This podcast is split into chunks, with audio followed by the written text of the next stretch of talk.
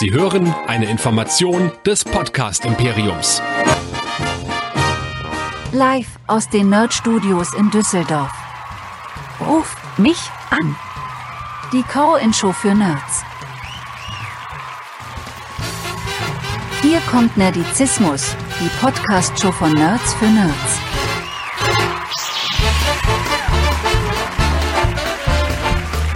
Heute mit den Lieblings-Science-Fiction-Serien eurer Kindheit. Und hier sind eure Gastgeber. Hier sind Chris und Michael.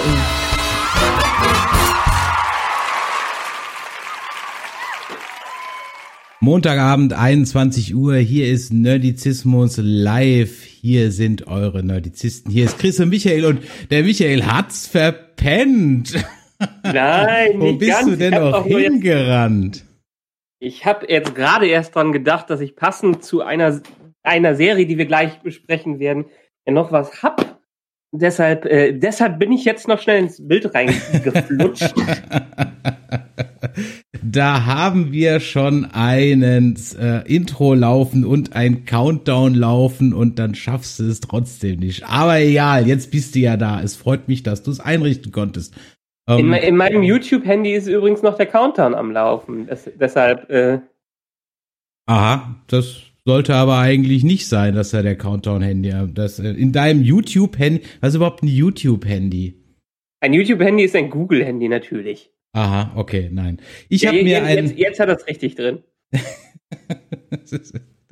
versaust jede Aufnahme. Passiert. Ey, wir sind spontan, wir sind authentisch. Genau. Authentisch. Ich hoffe mal, dass heute auch mit dem Ton alles in Ordnung ist. Wir haben es extra vorher stundenlang in mühevoller Kleinarbeit eingepegelt.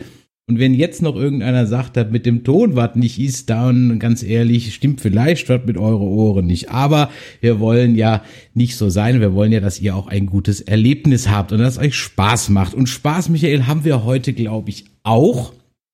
Denn wir zwei werden heute über Sci-Fi-Serien unserer Kindheit sprechen. Und zwar Ja, so aus den ja. 80ern und 90ern. Und dafür haben wir uns mal so eine Playlist zusammengestellt.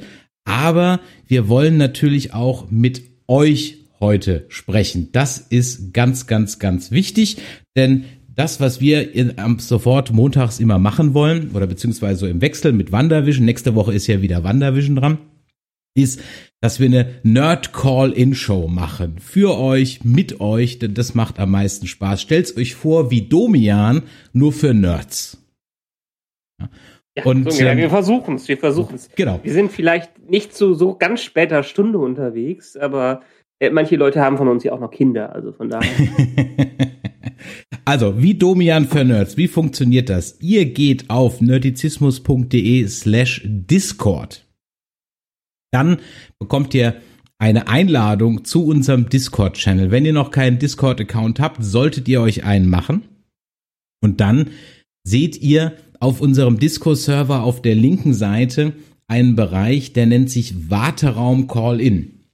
Und in diesen Warteraum Call-In, da könnt ihr dann reingehen und wenn ihr dann drin seid, sehen wir euch da. Ihr seid gemutet, ihr könnt uns aber weiterhin hören. Ihr könnt dann auch den Stream ausmachen und uns weiterhin zuhören. Und dann nehmen wir euch dann dran. Wie das genau funktioniert, seht ihr, wenn ihr in den Sprachkanälen äh, in diesen Call-In-Guide geht. Da äh, ist also nochmal alles ganz genau haarklein beschrieben, wie das funktioniert, wie das auf dem Rechner funktioniert, wie das auf dem Handy funktioniert mit der App und so weiter und so weiter.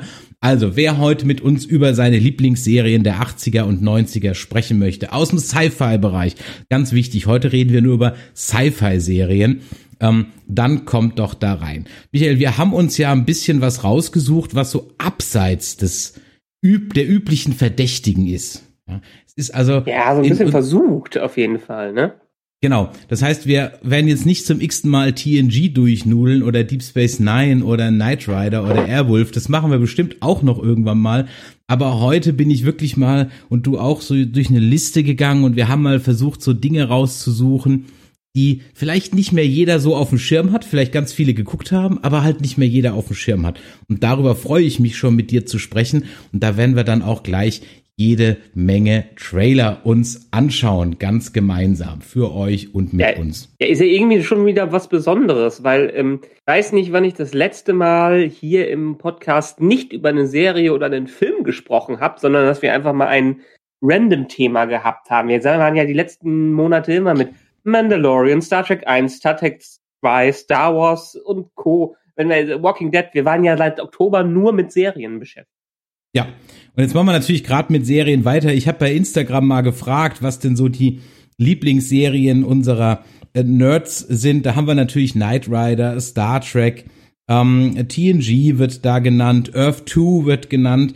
Und alles richtige Serien haben wir auch alle natürlich geguckt, aber wir haben uns eben halt mal ein paar bisschen abseits äh, rausgesucht. Und Michael, ich würde mal sagen, äh, ich schalte mal um auf unseren Watch-Screen dann würde ich mal sagen, wollen wir mal beginnen mit der ersten Serie? Ja, gerne. Gut, dann fangen wir doch mal an. Und es ist eine Serie von 1978, die ich hier rausgesucht habe. Die habe ich als Kind immer gesehen und ich sag gleich was dazu. Aber jetzt gucken wir erst mal an. Sie kam aus dem All.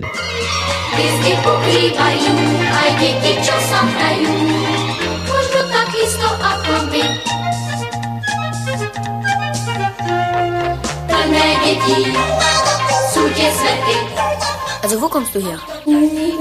Du, wenn du nicht bald die Wahrheit sagst, bringen wir dich zur Miliz. Zweites Epizentrum postsekundäre Paragalaxis. Maika, die Platte, die hast du schon abgespielt. Herr Kollege Direktor, ich erbitte Ihre Instruktionen, was ich tun soll. Weil unten nämlich ein Delegierter von einem anderen Planeten ist. Lauf gefälligst nicht die Wand rauf. Und mach mir nicht auch noch die Decke schmutzig. Weiter links drüben. Das sind doch Millionen. Und welcher davon? Natürlich der aller, allerhellste von allen.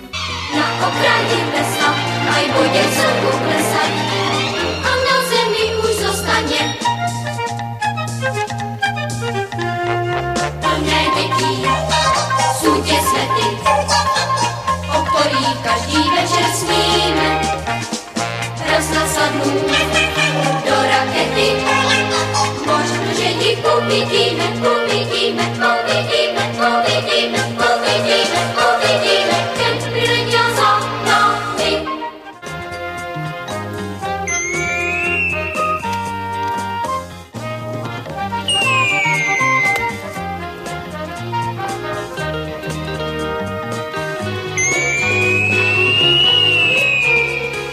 Ja, sie kam aus dem All. Eine 13-teilige tschechische Sci-Fi-Serie.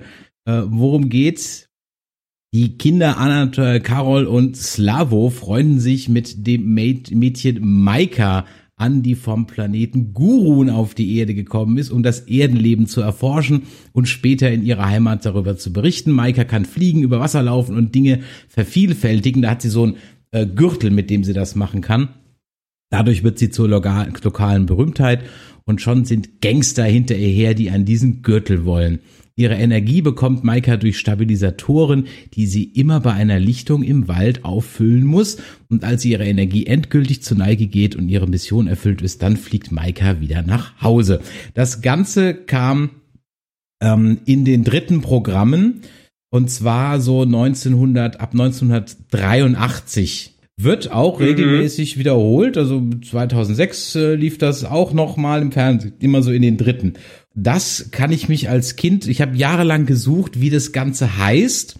War ja so 82, 83, da warst du da schon auf der Welt, weiß ich so gleich was, ein bisschen, ein bisschen jünger als ich. 83 ist genau mein Jahrgang. Da warst du ja so noch flüssig. Äh, da war ich dann schon fünf. Und äh, das war so, da saß dann klein Chris ähm, frisch gewaschen äh, aus der Wanne kommt mit einer Stulle vorm dritten Programm und hat tschechische Kinderserien geguckt und natürlich dadurch, dass Maika halt eben alles konnte, war das durchaus so ein Highlight, was mir ein bisschen hängen geblieben ist. Hat so ein bisschen so ein Pantau-Vibe, ne? Ja, das waren natürlich auch exakt die gleichen Schauspieler wie bei Pantau oder Ja. wie hieße diese andere äh, Serien hier, ähm, die Märchenbraut, das waren ja immer so die gleichen Schauspieler, äh, die da so mitgemacht haben. Und das hat natürlich als Kind dann immer auch so ein bisschen was Vertrautes äh, einem gegeben. Ja, das muss man auch ganz, ganz ehrlich sagen. Das war dann auch teilweise durchaus wirklich, dass man sagt, ach, die kenne ich schon. Dass das 13 Folgen waren und dass die irgendwie zusammenhingen, pff, aber dann sind so die tschechischen Serien so ein bisschen an dir vorbeigegangen. Geht. Also sagen wir mal so, ich habe sie nicht, nicht so bewusst erlebt. Dazu muss ich sagen, an sich Sci-Fi, ich war in meiner Kindheit mehr im, im Disney-Fieber. Ich habe alles eingesaugt, was bei Disney kam, Disney Club, Disney Filme, Disney Serien und ansonsten vielleicht Hörspiele. Habe erst Anfang der 90er überhaupt richtig mit regelmäßigem Fernsehen angefangen und dann in Sci-Fi bin ich mehr in die Teenager-Jahre gekommen. Aber sowas, sagen wir mal Pantau und solche Sachen, äh, die sind ja durchaus alles Klassiker, die die Eltern einen dann haben auch mal gucken lassen und das auch mal eingeschaltet geblieben ist, wenn es denn auf einem der ersten drei Programme kam, die wir hatten. Ne? Also wir hatten ja auch noch so einen Fernseher, wo, wo man dann nur ARD, ZDF und äh, WDR sowas hatte. Ne? Ja, das ist richtig. Richtig. So, dann, also das, sie kam aus dem All, wie gesagt, äh, richtig retro. Ich schätze mal, das hat außer mir keiner gesehen. ja. Aber okay, das muss auch mal sein. Zum Auftakt gleich mal sowas ein bisschen Exotisches. Dann würde ich mal sagen, Michael, such doch mal aus der Liste eins von dir raus. Ja, ich mache was Schönes. Es ist ein bisschen später, weil ich, wie gesagt, ich habe äh, ich hab dann eher was geguckt, äh, was dann so Ende der 90er in richtigen Sci-Fi ging. Lustigerweise diese Serie von 1997 kam erst so 1999 überhaupt bei uns raus. Mir kam es vor, als hätte ich sie viel früher gesehen. Aber ähm, ja, wir sind auf dem großen Bildschirm. Ich pack mal den Trailer einfach rein. Ne?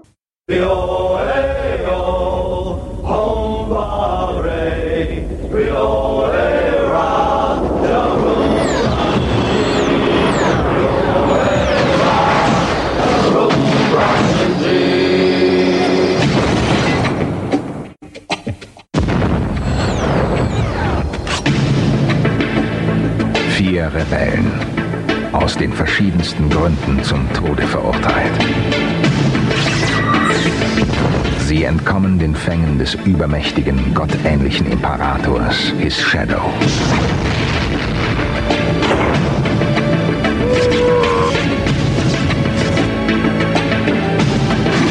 Mit dem halborganischen Raumschiff Lex gelingt ihnen die Flucht in die Dark Zone.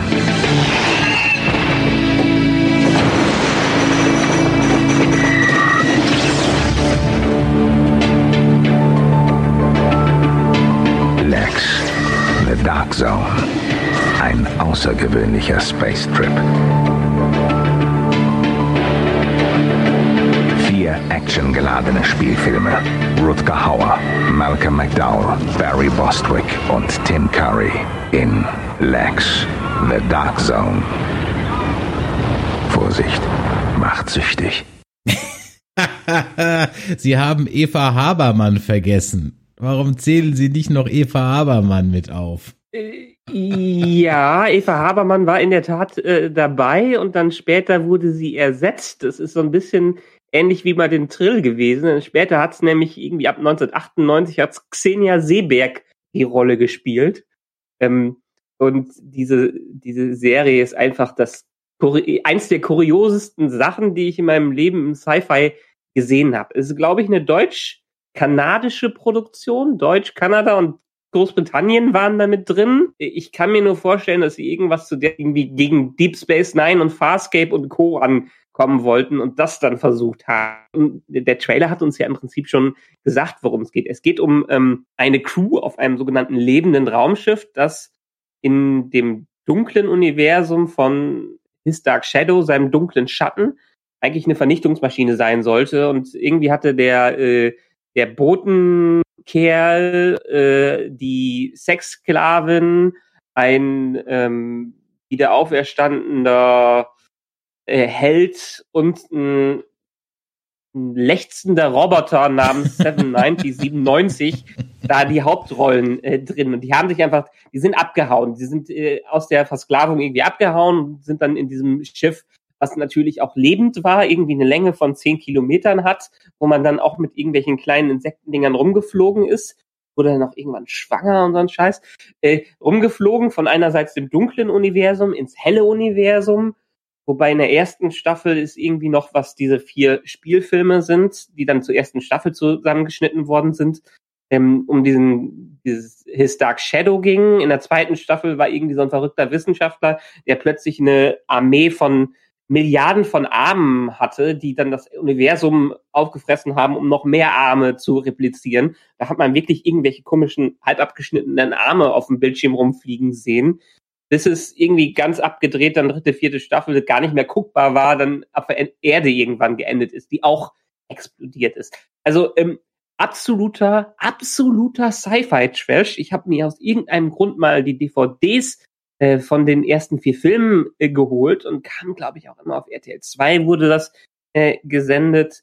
Und irgendwie mal reingekommen ist es halt wie, dein, wie deine Dschungelcamp-Faszination. Man musste sich das Unglück nur weiter ansehen.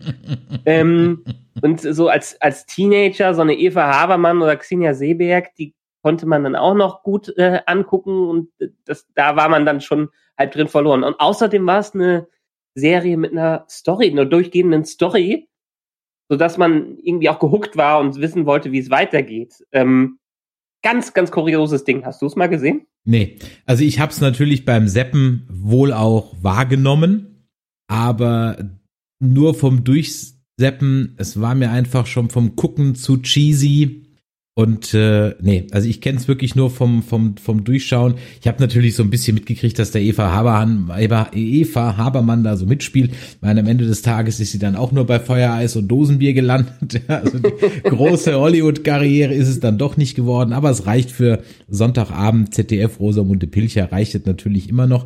Ähm, nee, also äh, habe ich nie, habe ich nie gesehen, kenne ich wirklich nur vom Namen und vom Durchseppen und that's it. Ja, ich meine, wie gesagt, wenn man sich allein schon die Charaktere da drin ansieht, ist das äh, mächtigste Raumschiff ist die Lex, die gleichzeitig ein Lebewesen ist und Nahrung aufnehmen muss. Dann haben wir Stanley Tweedle, der von keinem gemocht wird.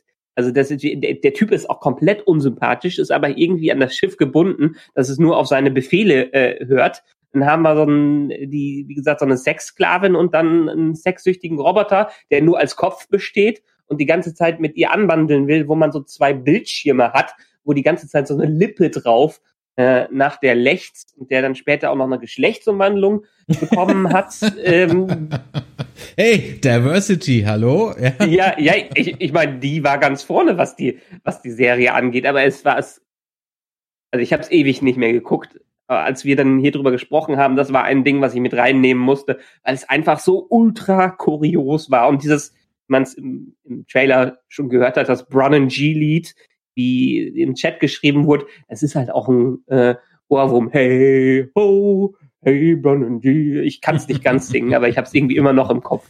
Ja, ich bin jetzt gerade hin und her überlegt, welche Serie ich jetzt als ich jetzt als nächstes auf den Hut zaubere. Es gibt verschiedene Ansatzpunkte. Ich könnte jetzt weiter in die Trash-Richtung gehen. Ich könnte weiter in die kanadische Produktionsrichtung gehen. Ich könnte weiter in die ähm, äh, geile Titelmucke Richtung gehen.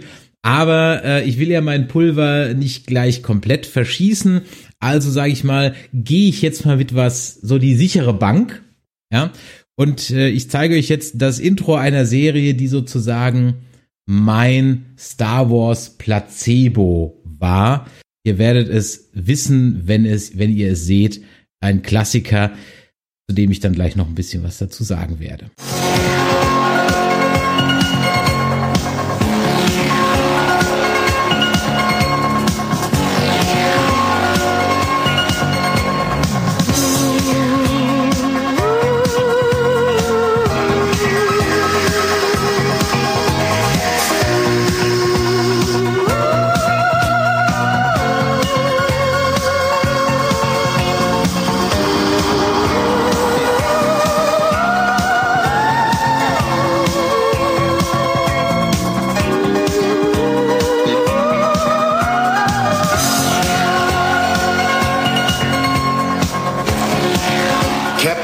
Future.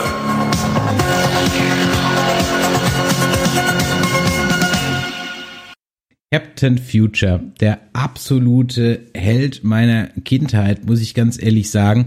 Auch wenn ich im Nachhinein, als ich mir dann die DVD-Box dazu besorgt habe, ganz ehrlich sagen muss, das kann ich als Kind nicht gerafft haben. und man versteht es auch heute teilweise nicht. Worum geht's? Also es ist eigentlich eine, eine, eine, eigentlich im Grunde genommen mein erster Anime. Ähm, Held dieser Zeichentrickserie ist Curtis Newton auch mal eine schöne Quizfrage. Wie heißt Captain Future eigentlich richtig? Curtis Newton, der Sohn des genialen Wissenschaftlers Roger Newton.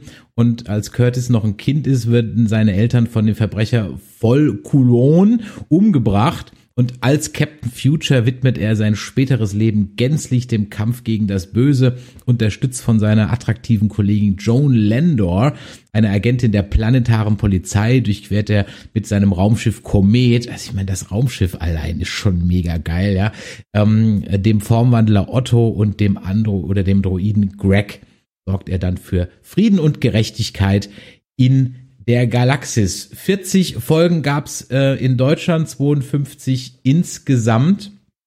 Und äh, das Ganze ist zum ersten Mal 1980 im ZDF in extremst verstümmelter Form ausgestrahlt worden. Aber das hast du als Kind nicht gemerkt.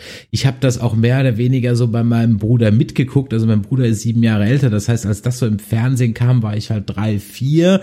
Und da war mein Bruder so zehn, ja, ähm, zehn, elf. Und der ich habe praktisch so sein Captain Future Spielzeug geerbt und es gab relativ viel Captain Future äh, Spielzeug, aber es ist mir einfach hängen geblieben. Captain Future an sich ist ja eine alte Pulp Sci-Fi Serie als Groschenromanheftchen aus den 30ern, glaube ich. Äh, schon. Also Captain Future an sich ist schon eine ganz, ganz alte Nummer, ähnlich wie Flash Gordon oder Buck Rogers.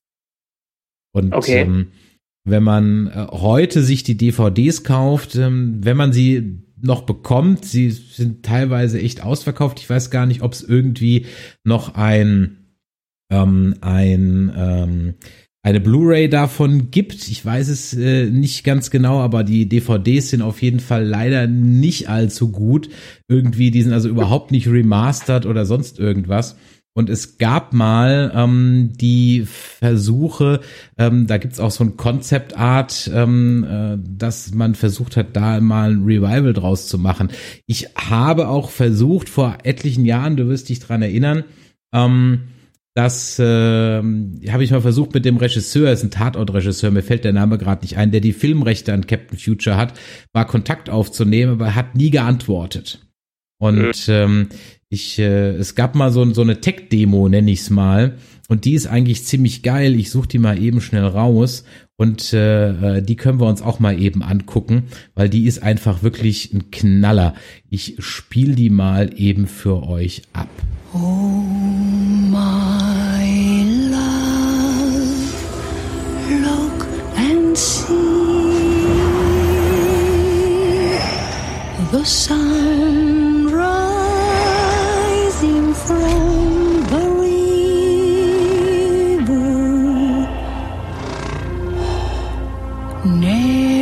first miracle.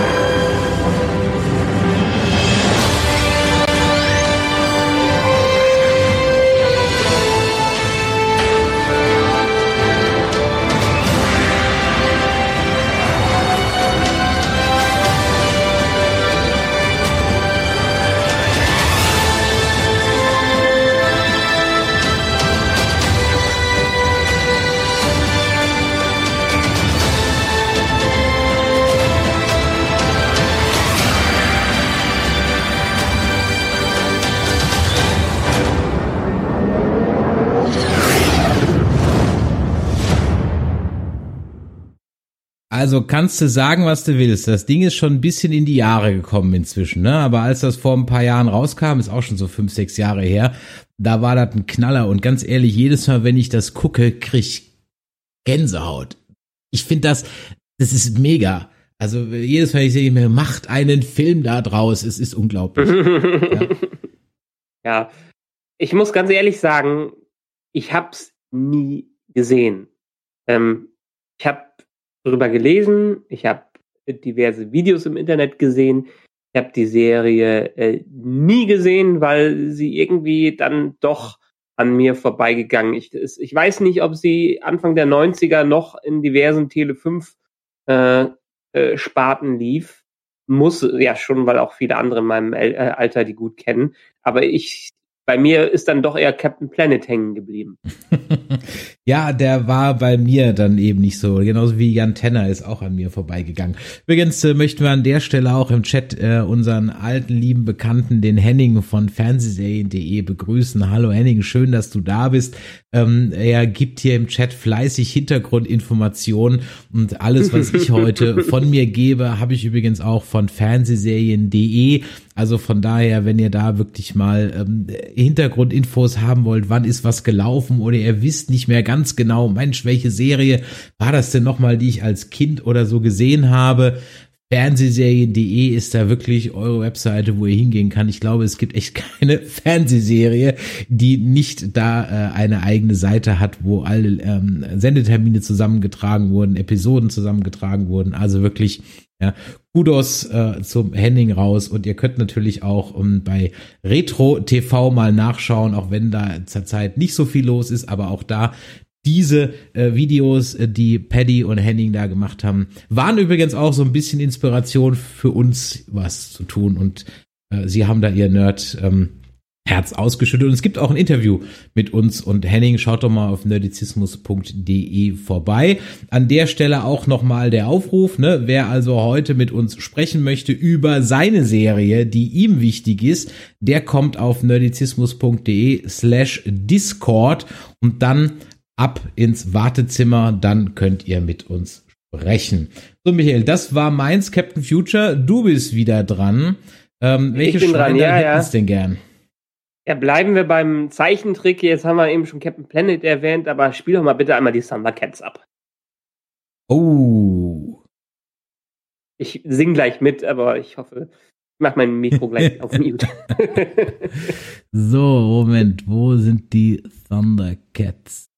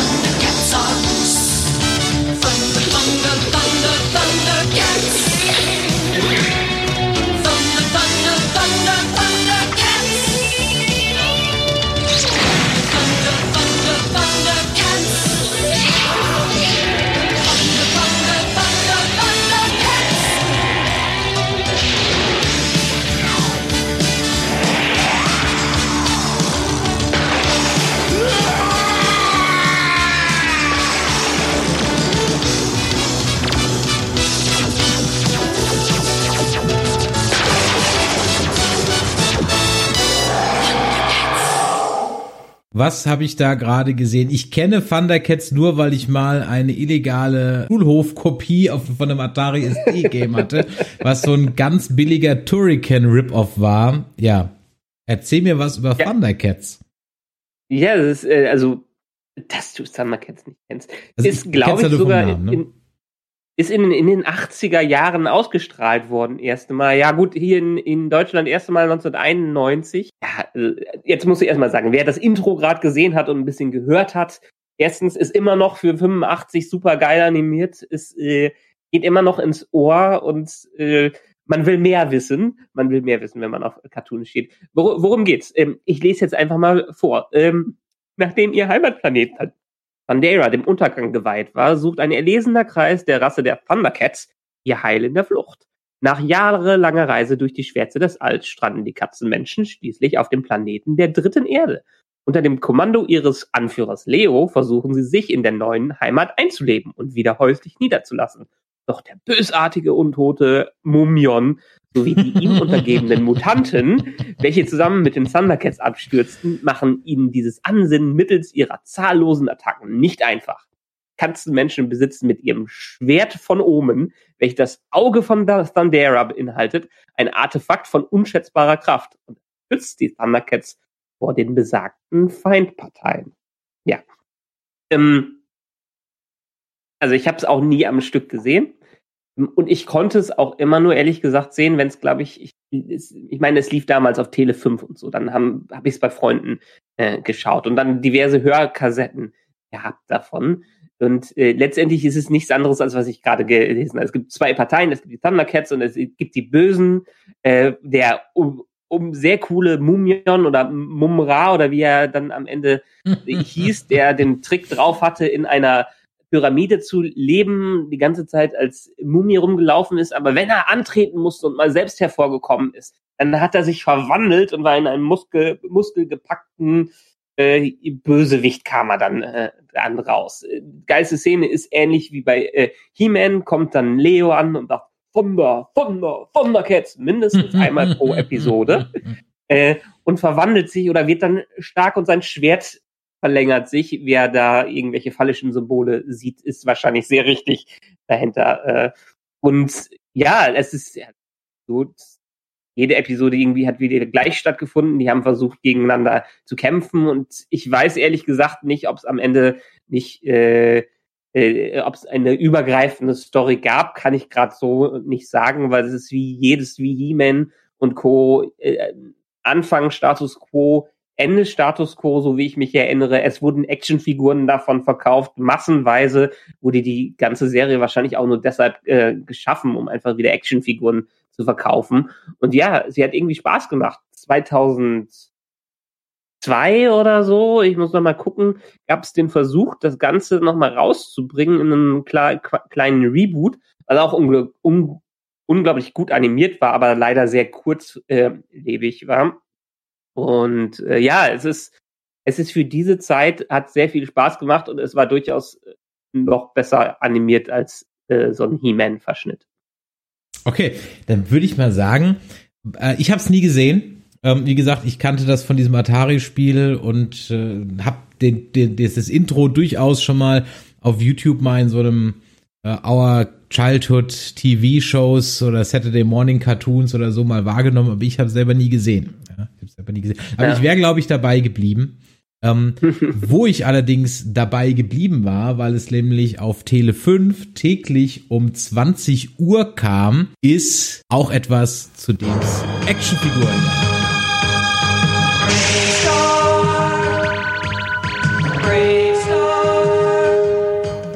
In einer fernen Zeit, in einem fernen Raum, der Planet Neu-Texas ein Freiheitstraum. Das Land freier Menschen, so könnte es sein. Doch mischte sich immer auch Böses mit ein.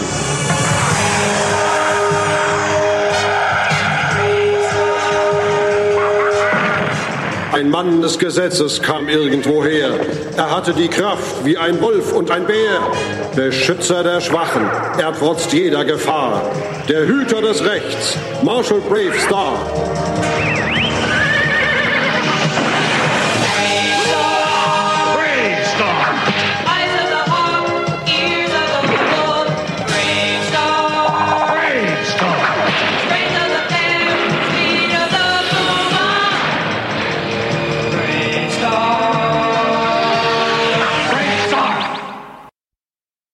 Marshall Bravestar eine relativ, ähm, wie soll ich sagen, schamlose Copycat von He-Man.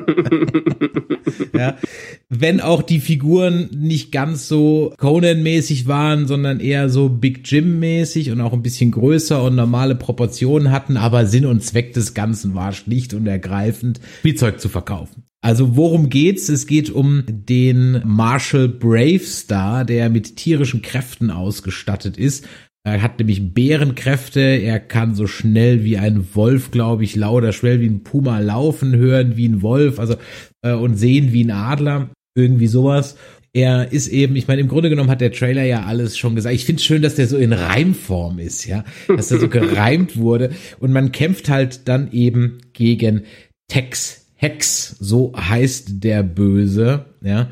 Ja, im Grunde genommen, jede Folge äh, ist gleich, ist auch voll Film Nations gewesen, genauso wie He-Man und She-Ra und hatte meines Wissens auch ähm, am Ende immer eine Moral.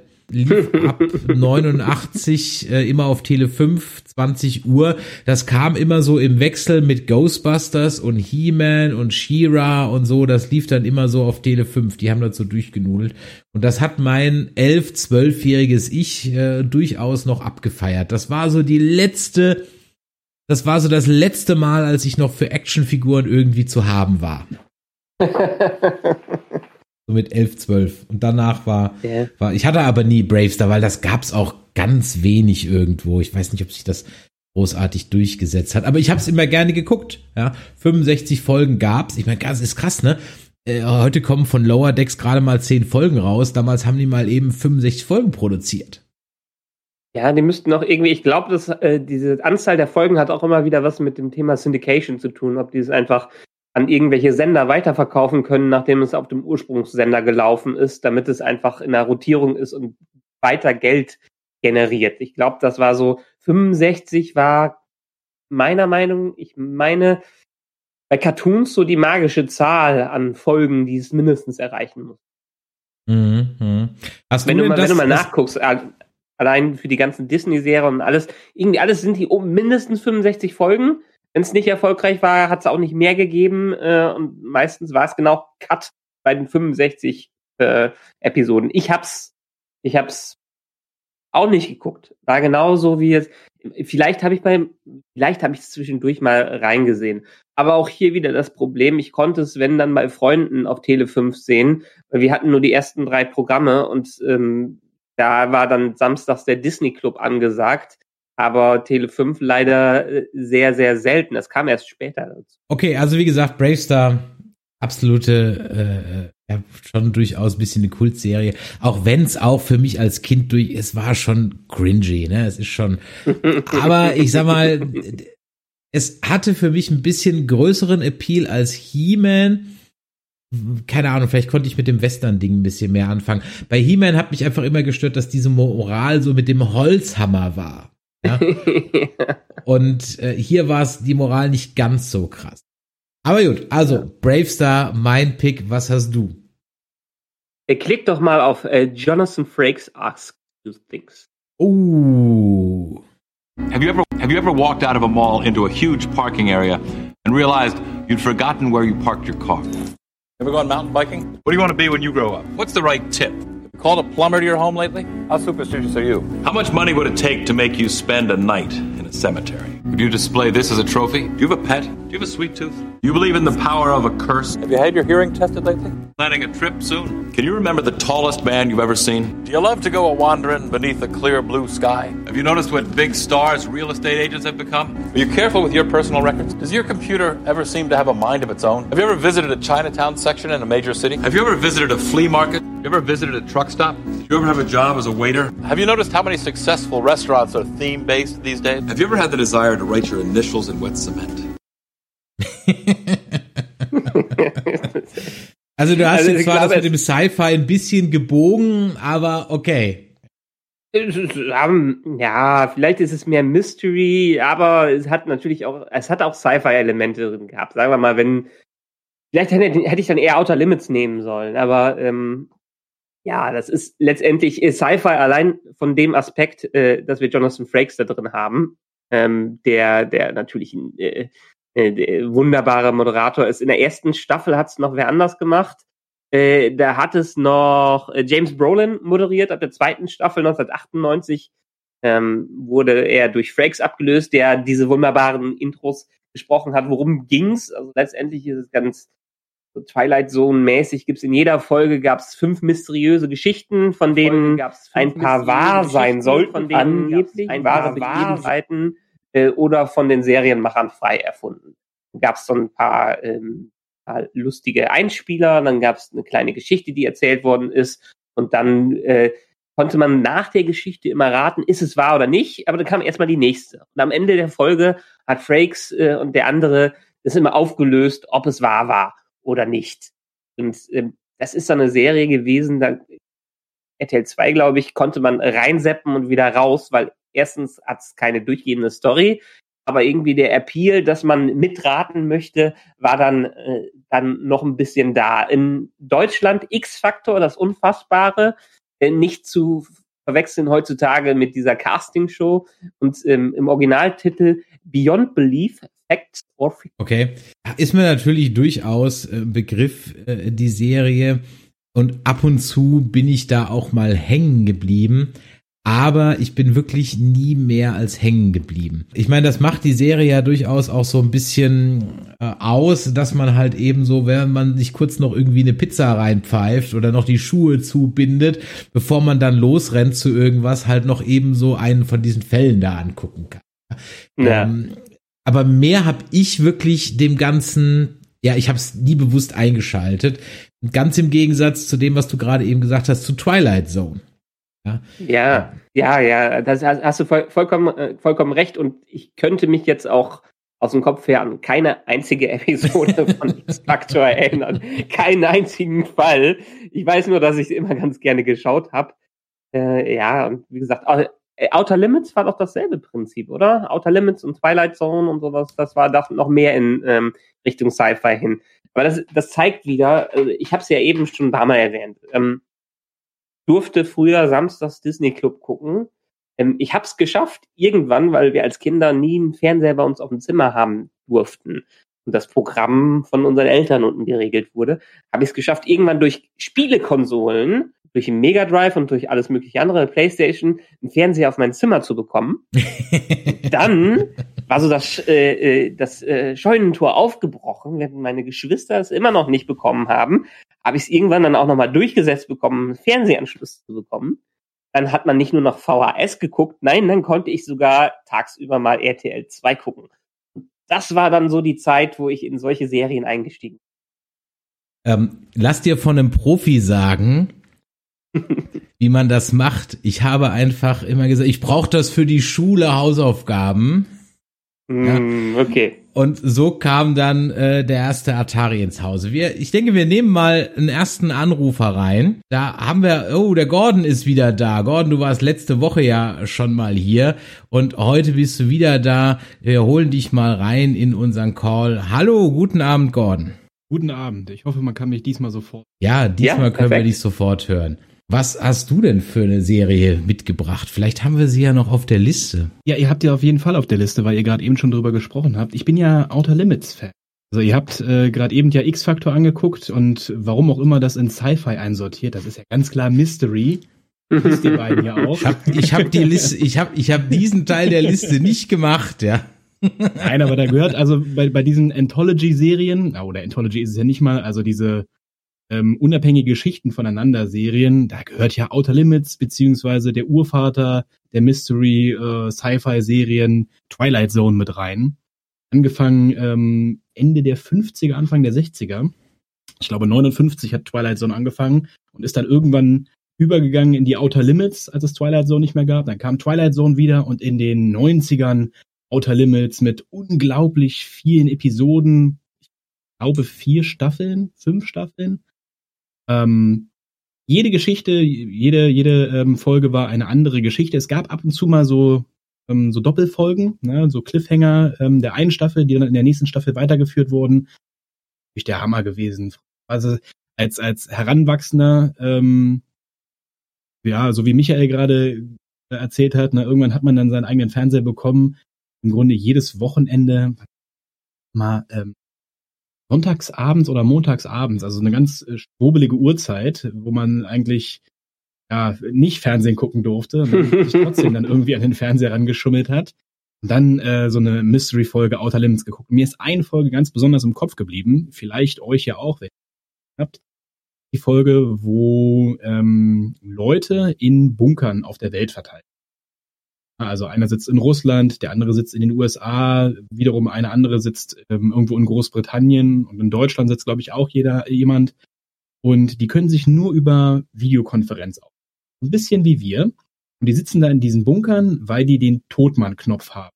Also die Erde wird angegriffen, glaube ich, von Aliens. Oder sagen wir mal besucht von Aliens und die wissen noch nicht, was da so los ist. Und im Falle des Falles dann müssen die den, ähm, den Todmann-Knopf halt drücken oder eben nicht mehr drücken. Und äh, dann werden die Atomraketen gestartet und die ganze Welt wird platt gemacht. Und im Laufe dieser Folge fällt ein Bunker nach dem anderen, aber keiner weiß warum. Also es ist nicht klar, ob die Aliens jetzt angreifen oder ähm, ob die Leute einfach aus den Bunkern rausgeholt werden, weil doch alles gut ist. Die haben halt keine Kommunikation nach draußen, die können nur untereinander sprechen. Und es sind nur noch zwei Bunker übrig. Und ähm, ja, es ist halt so eine, wie sag ich mal, ein Kammerspiel am Ende. Ja, die beiden verlieben sich dann natürlich auch. Also die Mann und Frau sind am Ende übrig. Wie sollte es auch anders sein in den 90ern in der Serie? Und ähm, ja, du musst halt die ganze Zeit, zehn Stunden oder so, musst du diesen Knopf drücken und es geht halt darum, dass am Ende der Knopf dann nicht mehr gedrückt wird und was dann da passiert. Aber wissen will, der muss halt die Serie gucken. Boah, du, ich glaube, ich glaube, du hast gerade die einzige Episode äh, von Outer Limits erwähnt, die ich so halb mit Bildern im Kopf habe, aber echt. mich mich ja, erinnert es gerade irgendwie so ein bisschen eher an den Bunker in Lost, so ein bisschen, ja. Ja, total, aber Lost hat das da mit Sicherheit, oder da gab es auch sicher ja, sicher. so Folge. Ich, ich ja, kann die nicht mehr alle auswendig. Ähm, aber dieses Prinzip, ne, dieses abgeschotteten und du musst halt irgend so eine stupide Aufgabe, warum auch immer, erledigen, sonst geht die Welt unter. Das, ja, ja. Das äh, ist um, ähm, anscheinend ein altes Prinzip. Ja, also äh, Outer Limits kann ich dir immer genau sagen, das kam immer sonntags um 21.15 Uhr in äh, Pro auf Pro7. Und ich glaube, davor ja. kam immer Akte X. Ich bin mir nicht hundertprozentig sicher. Ähm, ja, auf jeden Fall weiß ich noch, dass äh, mit meiner damaligen Freundin und ich, das war immer so unser Seriensonntag. Also ich habe dann immer bei bei ihr und ihren Eltern da so rumgelungert ähm, Sonntagabend und dann haben wir, da war ich so, das war so 97, 98, da war ich noch beim Bund. ja, so alt bin ich schon. Äh, und bevor ich dann am Montagmorgen wieder antreten musste, haben wir da abends immer noch ähm, Serien Sonntag gemacht auf Pro 7 und da war Outer Limits definitiv ein ganz fester Faktor und ich bin mir ziemlich sicher, dass Akte X davor oder danach kam. Ähm, und ich erinnere mich noch, ja, das, das, war das da nicht auch Leonard Nimoy mal in ein, zwei Folgen dabei Outer Limits dabei? Ich bin mir jetzt gerade. Ja, das kann sein. Der hat ja, also der wurde ja so ein bisschen rumgereicht. Ne? Sein, ähm, sein Serienende hat er dann in, ach wie in Fringe gefunden. Fringe ja, war so die letzte Fringe, Serie, die er ganz so großartig hat. in Fringe. Genau, er war ganz großartig und dann gab's noch die komische letzte Staffel von Fringe, die war dann nicht mehr so großartig. Aber ist auch egal. Er hat auch nicht mehr mitgespielt. War halt nach dem JJ-Prinzip, dass sie eine Mystery-Box haben, die aufgelöst werden musste.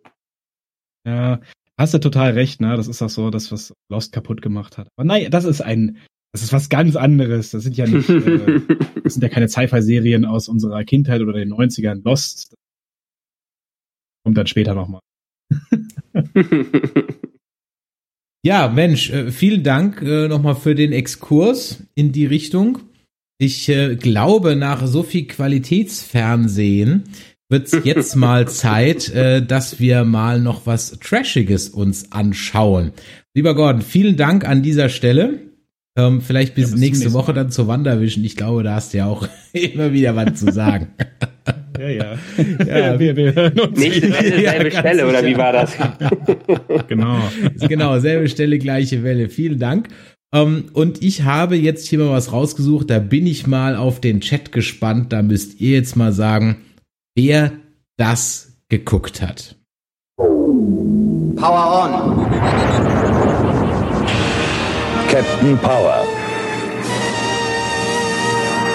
Die Erde im Jahr 2147, zur Zeit der Metallkriege, als der Mensch gegen die Maschinen kämpfte und die Maschinen siegten. Biodrides, monströse Kreaturen, die die Menschen jagten und vernichteten, indem sie sie digitalisierten. Vulkania, Zentrum des Biodread-Imperiums, Stützpunkt und Festung von Lord Dread, dem gefürchteten Herrscher der neuen Ordnung. Doch aus den Trümmern der Metallkriege erhob sich eine neue Generation von Kriegern. Sie hatten nur ein Ziel, Lord Dread und sein Biodread-Imperium zu Fall zu bringen. Sie waren Soldaten der Zukunft, die letzte Hoffnung der Menschheit.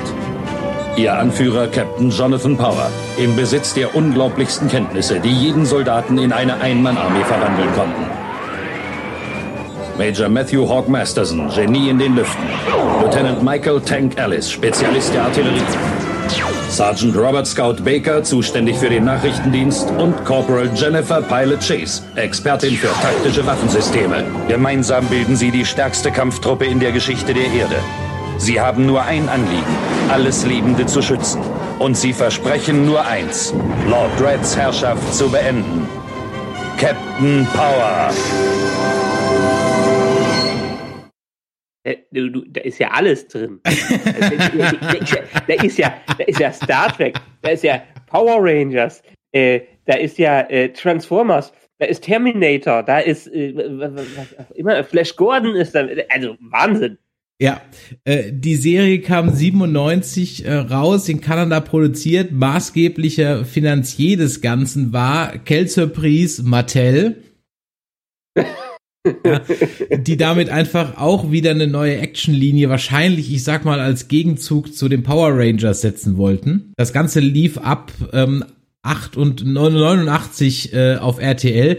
Allerdings sind von den 22 Folgen nur 10 ausgestrahlt worden. Deswegen habe ich mir gedacht, wie auch der Chat schreibt, was zum Henker ist das? Das war mir klar, dass das an den meistens vorbeigegangen ist. Aber aus irgendeinem Grund habe ich da durchaus, also jetzt auch nicht gezielt eingeschaltet, aber ich habe da durchaus ein paar Folgen von gesehen. Und es hatte für mich den weitaus größeren Appeal als die Power Rangers, die ich immer schon albern fand, mit denen ich nie was anfangen konnte. Aber mit Captain Power konnte ich irgendwie so einen Ticken mehr anfangen. Ja, ich meine, du musst ja auch mal dieses Setting da für eine Kinderserie ist das schon nach heutigen Maßstäben schon ganz schön harter Tobak, wie das da einsteigt, ja. Wann, wann war das? 97? Äh, nee, 89. 89, ey, ich hatte eben gerade 97. Also 87, verstanden, hab okay. ich, 87, 87, kam es okay. raus und 89 kam es Okay. in Deutschland. Ja, okay, lustig. Aber das ist so eine, das ist ja lustig. Das, wie gesagt, das hat, das hat ja irgendwie alles. Wie lange lief's? Ja, in Deutschland nur 10 Folgen, insgesamt 22 Folgen. Ich habe auch die, das Spielzeug dazu also nie gesehen, zumindest jetzt nicht in Deutschland, ja. Und ähm, aber es war halt alles dabei. Es war so G.I. Joe hast du im Grunde genommen noch so ein bisschen vergessen in deiner Aufzählung, ja. äh, es war natürlich von vornherein militär verherrlichend, ja. Aber der Böse hatte durchaus ein bisschen was von ähm, von so einem Borg, ja. Und äh, ja, das war also es ist einfach Trash, aber die die Effekte waren für die damalige Zeit gar nicht so schlecht. Also deswegen bin ich auch eigentlich so hängen geblieben, weil das so ein Ding war, wo du ähm, ähm, beim Durchsappen ist halt so dein Auge hängen geblieben, so hey, Computergrafik, also du musst ja nur irgendwo Computergrafik sein, da bin ich ja schon hängen geblieben und da fand ich das schon gut und ähm, also von daher, äh, ja, das äh, hatte eine Appeal, aber das ist natürlich wirklich richtiger Trash und äh, das muss auch äh, von euch keiner kennen, weil wie gesagt, die 10 Folgen auf RTL. Aber Captain Power. Was darf ich für dich als nächstes anmachen? Ja, gut, dann, wo wir schon bei Power sind, machen wir mal mit Power Rangers dran. Ähm, die Power Rangers, hast du die denn drin? Ich habe die gar nicht gesehen. Mighty Morphin Power Ah, Rangers. Mighty Morphin Power Rangers. Ja, genau, die passen natürlich dann absolut als Kontrastprogramm.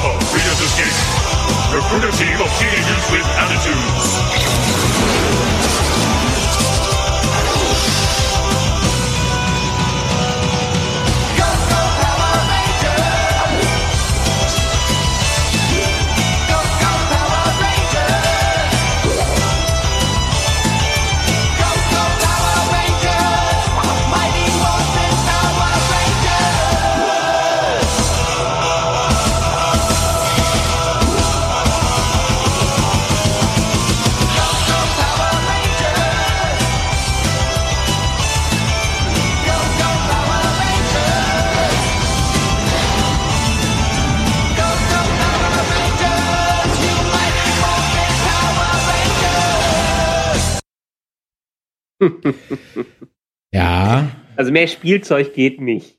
Mehr Spielzeug geht nicht. Da hat man ja sogar schon die Spielzeugfiguren als Modelle mit reingenommen. Also es ist, äh, er hat allerdings eine ganz, äh, ganz interessante Geschichte, äh, weil die erste Staffel nicht ursprünglich einfach nur für den US-Markt produziert wurde, sondern es gab in äh, Japan die Serie äh, Kyoro Sentai Suranga. Ich kann es nicht aussprechen, tut mir leid.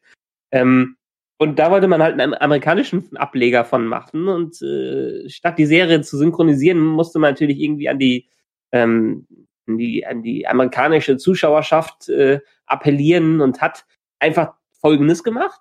Man hat einfach ein paar Szenen neu gedreht amerikanischen Schauspielern und hat dann die Action-Szenen von den Power Rangers, von dieser Serie, von den Sentai-Dingern da reingeschnitten ähm, und hat sie so verheiratet und dann ist dieses kuriose Ding, um Spielzeug zu verkaufen, da gekommen, wo letztendlich es um Teenager geht, die, äh, die mithilfe einer außerirdischen Macht oder eines äh, Kopfes in einem Glas gegen solche Alienwesen wie die, die diese Hexer, Hexe da ähm, ankämpfen. Und das, ähm, ja, Rita Repulsa war es, genau. Wir haben vor ein paar Jahren uns den, den Reboot-Film angeschaut. Und der kam gar nicht so schlecht weg bei uns, ne? Ja, ja. Genau, der kam gar nicht so schlecht äh, weg, aber ähm, es gab sogar 1996, glaube ich, einen richtigen Film zu genau dieser Serie, wie sie es in Amerika rausgebracht haben. Das hat auch in Amerika halt einen riesen Franchise gespawnt und die haben es immer wieder gemacht, dass sie halt die Ableger von den Power Rangers, von diesen Sentai-Dingern verheiratet haben mit Szenen aus amerikanischen Versionen, was einfach kurios ist und irgendwie, wer, wer wollte nicht der grüne Ranger sein, ne? Also äh, von daher, das war schon was, da konnte man auch immer reinsetzen, weil jede Episode ging auch wieder gleich. Die äh, Gurken wollten irgendwas machen, haben dadurch irgendwelche äh, Monster auf die Erde geschickt. Die wurden dann von den Power Rangers besiegt. Dann haben die gesagt, oh nein, die können ja nicht besiegt werden, werdet groß. Dann wurden sie riesig. Dann haben die Power Rangers ihre, äh, ihre, ihr Spielzeug aus den Bergen herbei äh, gesammelt und sind dann in den Roboter eingestiegen, sind, haben sich noch zusammen gewürfelt und haben dann am Ende die, die Kreatur, die Alien-Kreatur, das Monster immer besiegt. Und äh, so ging jede Episode. Es gab auch ein bisschen Highschool-Drama dazwischen. Das war das, was das amerikanische Fernsehen dann dazu gebracht hat. Und äh, schon war ein Star geboren, allein wegen dieser Intro-Musik. Ja, siehst du, das wusste ich gar nicht, dass diese Kampfszenen aus der japanischen Serie waren. Ähm, das war auch ehrlich gesagt für mich mehr oder weniger der Grund, das nicht so zu gucken. Ich habe ich probiere es immer wieder mit, Asi mit asiatischen Filmen. Ich werde damit nicht warm und es hat da durchaus schon so seine Wurzeln, weil dieses Overacting, ja, wenn die da ihre Schwerter ziehen und so weiter, das hat sich, genau, das hat sich für mich damals schon komisch angefühlt, aber ich wusste nicht, dass bis jetzt gerade, dass das der Hintergrund war. Guck an, ja, okay, ja, jetzt erklärt sich für mich auch, warum das für mich nie großartig einen Appeal irgendwie hatte, weil, äh, ja, ähm, weil damit konnte ich schlicht und ergreifend nichts anfangen. Das war, wenn das rein amerikanisch gewesen wäre, was einfach meinen Sehgewohnheiten irgendwie mehr entspricht, aber dann, dann haben die immer dann auch diese, dieser Roboter dann da, oh Gott, nee, also es war, ich hätte gerne Realfilm Transformers Serie gesehen, aber irgendwie war das für mich nur, da hatte halt der, der Captain Power, der hatte für mich da, da definitiv ein bisschen mehr Sexiness in der ganzen Sache drin. So, ja. was habe ich denn? Oh, ich habe ein ein kleines ein Kleinod. Da bin ich auch wirklich mal gespannt an ähm, an den Chat und auch an unsere Hörer dann im Podcast, wer diese Serie gesehen hat.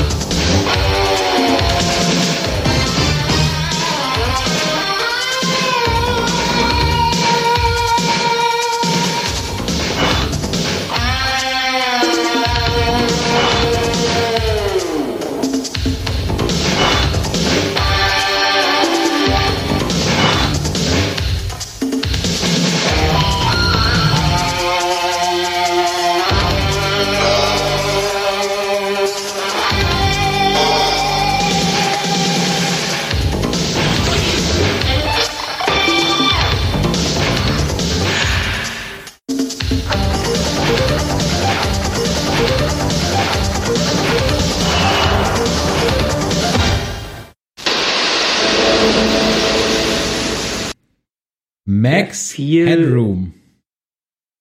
Ja, viel Robocop-Ästhetik und Tron auch so ein bisschen mit drin, ne? Ja, ähm, es genau, es hatte so so ein bisschen so eine Robocop-Ästhetik. Das ist richtig, auch so von von der Welt, in der das spielt. Also es spielt in einer etwas nahen Zukunft. Äh, Der Reporter Edison Carter kommt einem Geheimnis eines TV-Psychospots auf die Spur und soll unschädlich gemacht werden. Als er dann auf der Flucht ist, ähm, hat er einen Unfall und ähm, wird dann für tot gehalten, beziehungsweise er stirbt auch. Aber sein Spätzle, der Computerspezialist Bryce, so ein Will Wheaton-mäßiges, na, Wesley Crusher-mäßiges Computerwunderkind, ja, überträgt dann sein Gedächtnis in eine Computerkopie und das letzte, was er eben gesehen hat vor seinem Unfall, war die Aufschrift auf der Schranke Max Headroom und deswegen heißt äh, die Computerfigur dann eben Max Headroom.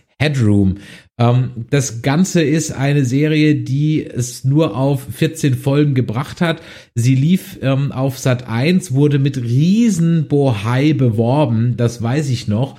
Und äh, da stand natürlich immer dieser Computerkopf dann so im Vordergrund. Ich glaube aber, dass auf Sat 1 nie alle 14 Folgen ausgestrahlt wurden. Zumindest kann ich mich nicht dran erinnern, dass ich da irgendwie mehr als zwei, drei von gesehen habe. Doch, ich schaue gerade hier, ähm, nee, auf Kabel 1 lief die dann und auf Sat 1 irgendwie, also ich, das, das lief bei uns schlicht und ergreifend fast nie irgendwie komplett. Genau, zehn Folgen liefen bei uns und die letzten vier sind dann aber auch nie, nie erschienen.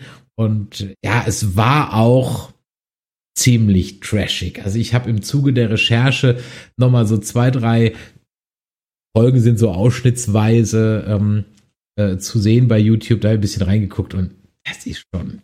Ah, die hatten einfach kein Geld und davon jede Menge. Und alles ging halt in diese, ich glaube auch schon 98 ziemlich mittelprächtige Computer. Sagt ja gar nichts, ne? Das, so, nee, gar nichts. Also ich glaube, ich habe den Titel schon mal gehört, aber ich habe es gar nicht gesehen. Nee. Also das Ding war durch diesen Held, durch diesen Max Headroom durchaus in so für ein, anderthalb Jahre so, sag ich mal, im Mainstream bekannt. Und dann ist es völlig verpufft. Ah, ah, Dann ist es völlig okay. verpufft.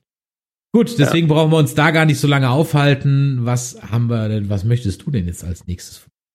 Ma machen wir auch was Kurzes bei mir und zwar äh, machen wir Seven Days, das Tor zur Zeit. Sie werden jetzt in Dinge eingeweiht, die der höchsten Geheimhaltungsstufe unterliegen. Wir haben eine Maschine, mit der wir einen Menschen in die Vergangenheit schicken können. Und zwar um sieben Tage.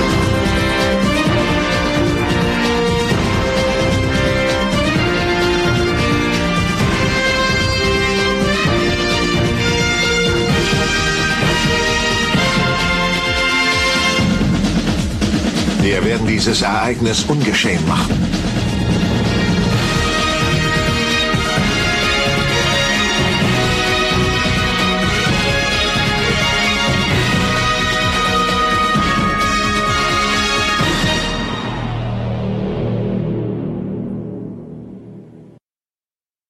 Jetzt, wo du sagst, wo, wo ich den Vorspann gesehen habe, kann ich mich dran erinnern, aber ich habe es nie gesehen.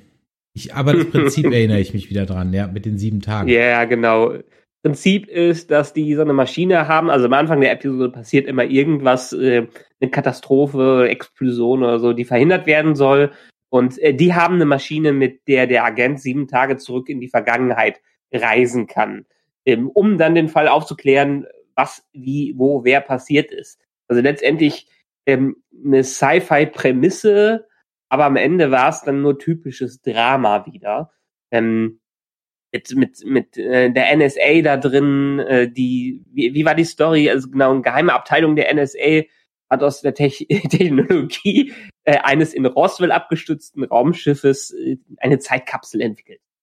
Und mit dieser werden dann die Fälle gelöst. Und, äh, die werden durch den, vor allen Dingen durch Frank Parker äh, gelöst und dann irgendwie eine Wissenschaftlerin, deren äh, wunderbaren deutsch-russischen Akzent man schon im Intro gehört hatte, äh, Olga Jukovic, äh, zusammengearbeitet und so viel kann ich eigentlich gar nicht zu, zu sagen. Als du gesagt hast, Serien, die einem hängen geblieben sind, die ist auch ähnlich wie bei Outer Limits hängen geblieben, äh, Outer Limits oder ähm, X-Factor hängen geblieben, in die man immer mal wieder reingucken konnte, weil die Prämisse einfach jedes Mal dieselbe war. Da, ich glaube, nicht viel getan hat. Korrigiert mich, im Chat wurde auch schon gesagt, äh, dass, dass andere die geguckt haben. Ähm, aber man konnte reinschauen und hat eigentlich nichts verpasst. Es war immer wieder spannend. Es war halt Monster of the Week, nur der Fall of the Week. Okay. Ich glaube, ich hab's gesehen, äh, aber ich bin mir nicht hundertprozentig.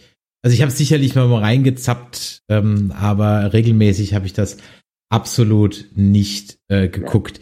Ich habe Erstausstrahlung, ja. Erstausstrahlung in Deutschland war es schon 2000, also technisch gesehen ist es nur in den USA noch 90er. Äh, drei Staffeln mit 66 Folgen, da sind wir also wieder bei der 66, 65, diese magische Zahl für Syndication, die man irgendwie dann erreichen äh, äh, musste, glaube ich. Und ähm, ja, war aber sonst, sonst nicht anders äh, besonders. Okay.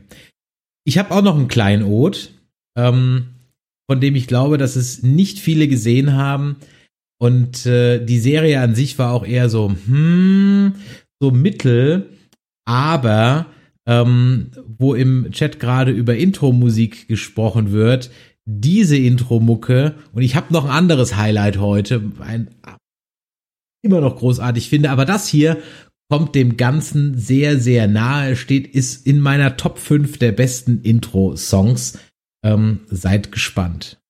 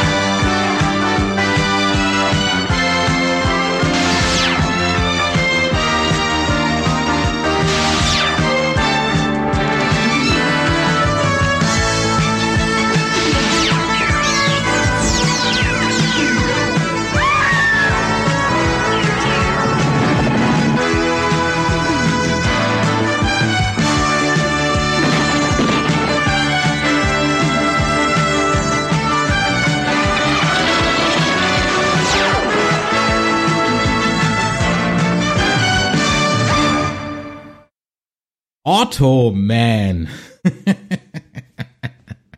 Ja, ist, wie es hier im Chat geschrieben wird, Captain Power war ja schon derber Mist, aber Automan. Hat auch nicht so lange überlebt. Es gibt nur eine Staffel mit 13 Folgen, lief ab 87 in Sat 1 und da hab ich es dann auch, glaube ich, gesehen. Ähm, worum geht's? Ähm, ein der Computerfachmann Walter ist im Police Department in LA beschäftigt und er würde gerne aktiv auf Verbrechensbekämpfung gehen. Er ist jetzt aber eher so der schüchterne, feige und schmächtige Typ und darf deswegen nie. Aber er ist auch Computerspezialist und hat in seiner Freizeit eben dieses Hologramm namens Automan programmiert, das, warum auch immer, außerhalb des Rechners ja, äh, eben rumlaufen kann und äh, ja, mit zusammen mit Automan und seinem kleinen äh, Rumfliegefreund Cursor, ja, ähm, lösen sie dann eben die Fälle und der Automan, der hat ein Auto, ein Hubschrauber, ein Motorrad, in das er sich dann immer verwandeln kann. Das Ganze mit so einem Rotoskop-Effekt, äh, wie eben äh, schon bei Tron. Und das Ganze, wie Mr. Stocky im äh, Chat richtig schreibt, ohne mobilen Emitter. Ja, so, so geht das. ähm, ganz ehrlich, das war, glaube ich, ziemlicher Schmarrn. Aber man muss doch zugeben, das Intro ist ziemlich catchy. Ja, ich sage, also das Intro auf jeden Fall, das hatten die 80er, vor allem die 80er und die 90er hatten das drauf. Genau solche Dinger, die im Ohr bleiben, zu kreieren. Ich meine, heutzutage, es wird ja immer darüber gesprochen, dass es keine ordentliche Intro-Musik mehr gibt. Dem will ich widersprechen. Es gibt nur andere Intro-Musik, als es sie vielleicht äh, früher gab. Und dieses, dieses, was man auch noch in, in, in YouTube-Playlisten hoch und runter als äh, tausende Intros hören kann, in der Art, will ich mal behaupten, gibt es das nicht mehr, weil es einfach diesen Trash Pop ins Ohr G-Faktor heutzutage nur noch selten gibt. Er nicht. ja, ich weiß gar nicht, ob das Trash war. Es war einfach Der- der ein, eher- eher. Jingle, eher ja, aber ich sag mal so, ne? diese Musik Ja. hat dich halt eingestimmt auf das, was jetzt kommt, weißt du? Ähm, wenn ich Ja. halt so so, ich habe noch ein Beispiel, wie gesagt, wo ich auch absoluter Fan der Musik bin, also ganz groß. Die hat dich halt eingestimmt. Du hast das äh, Thema gehört und warst einfach drin. So, ja, jetzt kommt eine neue Folge Automan. Ähm, das das war ja im Prinzip so die Musik von Mike Post zum Beispiel, der Hardcastle McCormick gemacht hat oder Riptide, also vier, Trio mit vier Fäusten ähm, und auch von Magnum, glaube ich auch. Ja, also das waren einfach so äh, die Glenn A. Larson Serien, ja, also die- diese Action-Serien aus den 80ern, die du heute wirklich nicht mehr gucken kannst, aber mein elfjähriges Ich hat die abgefeiert, ja. Ähm, also von daher, das war, war, war schon, und da war natürlich die, die Musik auch ganz großer Erfolgsfaktor, dass du das halt einmal gehört, zweimal gehört, danach konntest du pfeifen. Ja, und immer ja, genau, aber das ist dieses, dieses, dieses Jingle-Format. Ja. Es gibt es heute, heutzutage ist es ja eher der epische Score, der da mit drin ist. So ein, so ein Game of Thrones, das ist, äh, äh, pfeift man auch wohl noch mal mit. Äh, aber das ist dann eher dieses absolut filmische, was reingeht. Das ist dann, das hat wie Klingeltonwerbung äh, den Faktor die 80er Jahre, die, die der wieder ring, ding, ding, ding, ding, forscht nie wieder rausgehen. Ja, da hast du recht. So, was äh, darf für dich als nächstes sein? Ja, ich bin gerade überlegen, ob wir mal in Qualität übergehen oder ist. Habe ich noch irgendwas Trashiges dabei? Lass mich mal ganz, ganz kurz gucken. Äh, ja, mach mal, mach mal Superman, die Abenteuer von Lois und Clark. Aber gerne doch. Ja.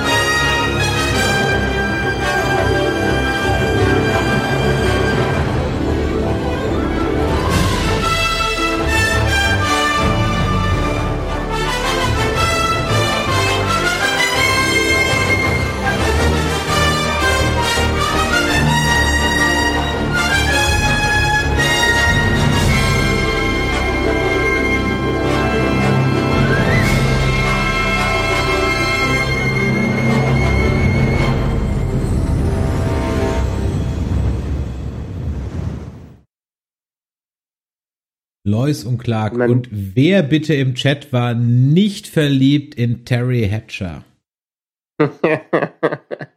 ich meine, äh, selbst wenn man da noch äh, selber jung war und dann sich später als ähm, in Desperate Housewives aufgetreten ist, äh, wo ich mir denke, da war sie ja eigentlich auch noch ziemlich jung. Aber ja, das war, äh, das war schon was, das zu gucken. Ähm, obwohl man heutzutage eher sagen muss, beispielsweise der Dean Kane, ähm, den würde ich ehrlich gesagt noch nicht mal auf irgendeiner Con haben wollen, weil der ein ganz krasser Republikaner in der Trump-Liga geworden ist, der äh, auf Twitter seine wüsten Verschwörungstheorien preisgibt. Also der ist als Superman ganz, ganz, ganz, ganz, ganz doll leider gefallen. Ist das Ähm, so? Ja, okay. Ja, ist, ist, ist so, ja, ja. Es, der, wird, der wird ja sogar von seinen, äh, von seinen ehemaligen Kollegen fertig. Ja. Ähm, leider. Äh, trotzdem war es eine sehr schöne, also vergleichsweise würde ich sogar sagen, fast hochwertige äh, Serie, die dann auch immer so zu Zeiten von Akte X und Co. gelaufen äh, ist. Und äh, die Basic Story ist einfach Superman, Lois und Clark äh, in New York. Clark als Reporter, wie er da ankommt, Lois, wie sie in der ersten Staffel eine Ri- Rivalität haben, sich ineinander verlieben. Sie aber Lex Luthor heiratet, also irgendwie so die klassischen Comic-Sachen äh, äh, auch alle abgefeiert mit, mit doch äh, recht einfachen Plots, aber es hat Spaß gemacht, sich die anzugucken, vor allem weil Superman geflogen ist. Superman hat Sachen äh, gehauen, war in seinem typischen blauen Ding unterwegs und das war für mich neben, äh, neben dem Film Superman damals einfach ein Superman, den ich kannte, auch ohne die amerikanischen Comics gelesen zu haben. Und dadurch, dass sie auch immer wunderbare Cliffhanger am Ende hatten, konnte man, hat man sich auch immer auf die nächste Staffel gefreut. Okay, ich hab's, ja, das kam, war das nicht so ein Pro 7 Nachmittagsding? Ne, ich bin mir ziemlich sicher. Ja. Ja. Ja, ja, ja. Also es war, es war zu, zu Akte X Ausstrahlungszeiten ist es sogar abends mit ausgestrahlt worden. Ich weiß Okay. nicht, vor, oft vor Akte X. Ähm, irgendwann war es dann, glaube ich, nicht mehr so dermaßen erfolgreich und dann wurde es am Ende versendet. Aber ja, es war ungefähr, ungefähr zu der Zeit, wann ist es in Deutschland, ist es 94 ausgestrahlt worden. Also ich glaube, wann Akte X war auch so 93, 94 jetzt angefangen, ne? Ja, sowas, sowas um den Dreh, ja, genau. Ja. Also ich hab's, ich hab's nur sporadisch mal geguckt, mal eine Folge, dann wieder nicht. Ich weiß nicht warum, hab mich irgendwie, es hat mich nicht so gecatcht, frag mich nicht warum. Mhm. Äh, Nicht, weil ich was gegen Superman hätte und Terry Hatcher, äh, ja, hallo, ja, aber es hat mich irgendwie, frag mich nicht warum, keine Ahnung, ich kann es dir nicht sagen. Ich, ich glaube, ich wurde mit, mit dem Superman nicht so warm. Mein Superman war Äh, halt einfach Christopher Reeves. Ich glaube, das war irgendwie Ja. so die, die Nummer. Aber das war ja, Chris- Christopher Reeves war natürlich der, der Leinwand-Superman, ist er immer noch, ist er immer noch, muss man sagen. Ja. Ähm, aber so für das TV-Format war es genau der Superman, den man äh, nicht den man äh, wollte, aber den man brauchte, so ungefähr, äh, ums ums mit dem dunklen Ritter zu sagen. Nee, äh, und ich meine, die Leute sind immer noch dafür bekannt, Terry Hatcher und Dean Kane, die haben beide ihre äh, Rollen in der aktuellen Supergirl-Serie wieder aufgegriffen, während ähm, Dean Kane den, äh, den, den Vater von Supergirl da gespielt hat äh, und äh, sie seine seine Angetraute. Also da haben wir eine kleine Reunion sogar Mhm. gehabt. Nach, aber dann hat das angefangen, dass der irgendwie nur Preis versprüht hat. Und da habe ich mich dann ein bisschen in ihn eingelesen und leider äh, mittlerweile ein sehr, sehr unsympathischer Kerl. Wer sich fragt, warum wir heute so lange auf Sendung sind, die nachfolgenden Sendungen verschieben sich um unbestimmte Zeit nach hinten und warum der Chris sogar heute kein Dschungelcamp guckt, weil wir einfach hier gerade in Retro und Nostalgie schwelgen. Wer mit uns reden möchte, der kann das tun unter nerdizismus.de slash Discord und dann kommt ihr einfach rein, geht in das Wartezimmer Call-In. Ihr könnt weiterhin dann den Stream hören in diesem Call und wir schalten euch dann zum Reden frei und dann könnt ihr mit uns sprechen. Da freuen wir uns natürlich drauf, ob ihr noch irgendwas vermisst. Vielleicht kommt noch was. Ich habe jetzt allerdings gerade kein Getränk mehr, lieber Michael. Deswegen hole ich mir mal eben kurz was Neues und äh, schalte dir mal ähm, Futurama an, weil ich weiß ja, dass du über Cartoon-Serien stundenlang reden kannst, ja. Und ähm, deswegen für dich jetzt mal Futurama und äh, ich bin gleich wieder da. In the future, life will be precious. Please select mode of death quick and painless or slow and horrible. Yeah, I'd like to place a collect call. You have selected slow and horrible. Good choice. From the creator of The Simpsons Bring it on, baby. Ah! comes Futurama. Kill me already! By the way, my name's Bender. Series premiere Sunday, March 28th on Fox. You are now dead. Er ist noch nicht wieder da, aber ich meine, technisch gesehen, es ist noch 90er, wir haben es Ende der 90er bekommen. Und für mich, ehrlich gesagt, äh, wenn er gleich wieder da ist, das bessere Simpsons. Ähm, Simpsons war gut bis zur zehnten Staffel oder so, zehnte, elfte Staffel haben sie es hinbe hinbekommen, aber Futurama war eigentlich für mich immer gut, in, egal in welcher Inkarnation, auch wenn sie dreimal gecancelt worden sind und zurückgekommen äh, sind. Für mich hatte das den, den bissigeren und schöneren und durch Sci-Fi auch äh, knackigeren Humor, den ich, den ich super gefu- gefunden habe. Ich habe es dann auch, nachdem ich ein paar Folgen auf Deutsch gesehen habe, bin ich drüber gegangen, das auf Englisch äh, zu sehen und so ein, so ein, so ein Billy, Billy West äh, ist einfach im Deutschen kaum zu ersetzen, der im Englischen den Fry, Professor Farnsworth, Zoidberg und Sepp Brannigan besprochen ha- hat und dadurch einfach, äh, einfach wunderbar war. Ja, ähm, worum geht's bei Futurama? Also wer es noch nicht, nicht gesehen hat, das ist eine der guten Cartoonserien, die man gucken sollte, die vor allen Dingen auch viel Herz hat ähm, und eine mehr oder weniger auch ähm, ja nicht durchgehende Story, aber eine fortschreitende Story, wo die Charaktere sich entwickeln. Bei den Simpsons entwickelt sich ja äh, keiner oder irgendwie gefühlt sind die alle stehen geblieben. Aber in Futurama haben sie haben die sogar die Jahreszahlen übernommen irgendwann. Die haben halt bei 3001 2099 angefangen und wie wir bei 1999 und sind dann später auch bei 3015 gelandet, als es dann, glaube ich, letzte Mal äh, gelaufen ist und wieder neu aufgenommen äh, wurde. Und die haben sich auch immer wieder, immer wieder neuen technologischen Themen angenommen, immer wieder wunderbar große Satire äh, reingeführt. Und äh, wer nicht hm, die, die, die Folge mit ähm, Jurassic Park mit Frys Hund, der da nicht weint, der hat einfach keine, keine Emotionen in seinem Herzen. So, bist du fertig mit Futurama? ja, was soll ich sagen? Ich Ja. meine, was, hast du Futurama gemocht oder nicht? ja, ich war, ich war ziemlich aufgeregt, als das so, oder interessiert, sehr interessiert dafür, als es begonnen hat. Das hat mich aber irgendwie nicht so gepackt. Ich weiß, frag mich nicht warum. Ich glaube, ich war zu der Zeit, zu dem Zeitpunkt aber auch schon der Simpsons ein bisschen überdrüssig. Ähm, Ja, das war auch so eine Zeit, also da ging es so langsam mit dem Simpsons bergab. So langsam sind die alt, ist die alte Garde der Simpsons weggegangen und ähm, deshalb, also ich habe gerade schon gesagt, für mich war Futurama, das äh, hatte den besseren Humor, es war charmanter dadurch, dass es dieses Sci-Fi-Future-Setting hatte und sich nicht Simpsons wurde ja irgendwann immer abstruser und abstruser Ja. und Homer dummer und dummer. Äh, Konnte man mit leben, aber Simpsons hatte eigentlich den Anspruch in den ersten Staffeln, eher so eine geerdete Serie zu sei, sein mit einer normalen Familie, die aber kuriose Sachen erlebt hat, so in, in, in Springfield. Und irgendwann ist das Ganze, äh, sind sie über den Hai gesprungen, so ungefähr. Ähm, und Futurama hatte eine ganz andere Prämisse. Die hatten durch das, ähm, dass es, dass es zwar eine Parallele zu unserer Zeit war, aber dadurch, dass sie es in Zukunft versetzt haben und dann Aliens und Roboter und alles sowas drin haben und auch teilweise Fantasy-Elemente, hat es sich nicht so abgehoben angefühlt, wie Simpsons später geworden ist. Mhm, ja, ja.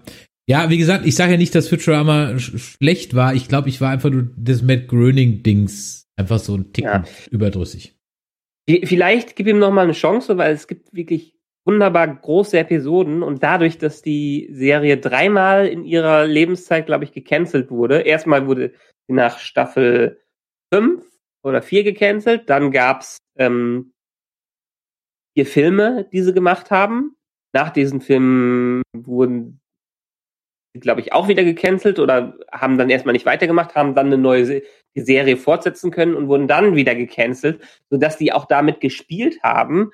Und ähm, ich habe es eben auch schon gesagt, im Gegensatz zu den Simpsons sind die Charaktere gewachsen und haben sich entwickelt. Es gab vielleicht keine durchgehende Story, aber die Charaktere waren am Ende äh, andere Charaktere, als sie am Anfang waren, weil sie an den Geschichten und an ihren Beziehungen gewachsen sind. Also das heißt, du meinst, da war mehr nachhaltige Entwicklung, wohingegen die Simpsons ja in Anführungszeichen immer auf Reset gestellt werden. Ja, ja, auf, je, auf jeden Fall. Und deshalb, allein wegen den Parodien, ähm, solltest du dir eigentlich Futurama nochmal reinziehen. Ich weiß nicht, wie oft ich mir diese Serie schon von Anfang an angesehen habe. Ich, glaube, sie läuft noch auf Prime.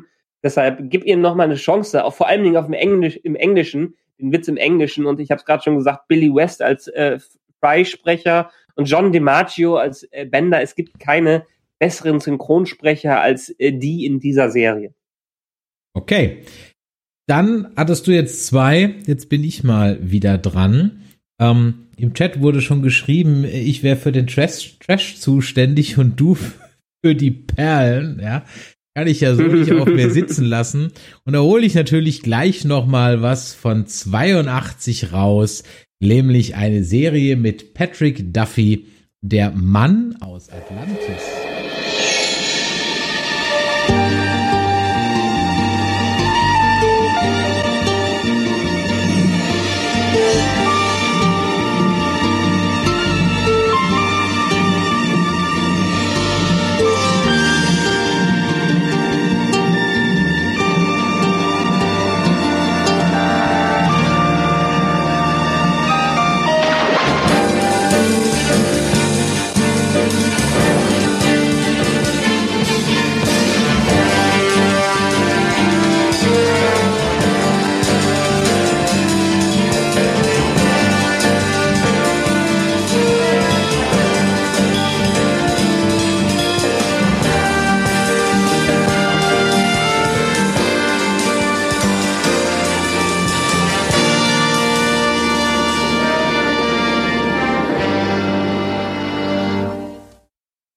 Ja, der Mann aus Atlantis mit Patrick Duffy.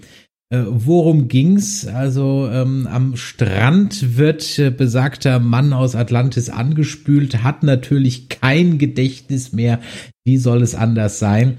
Und äh, eine Meeresbiologin, Zufall, Zufall, findet ihn dann und ähm, merkt dann eben sehr schnell, dass der Mann äh, an Land stirbt. Also er kann nur begrenzte Zeit an Land bleiben und muss dann relativ zügig wieder ins Wasser. Ähm, das Ganze kam ab 82, also da war ich dann so fünf, sechs Jahre alt im ZDF.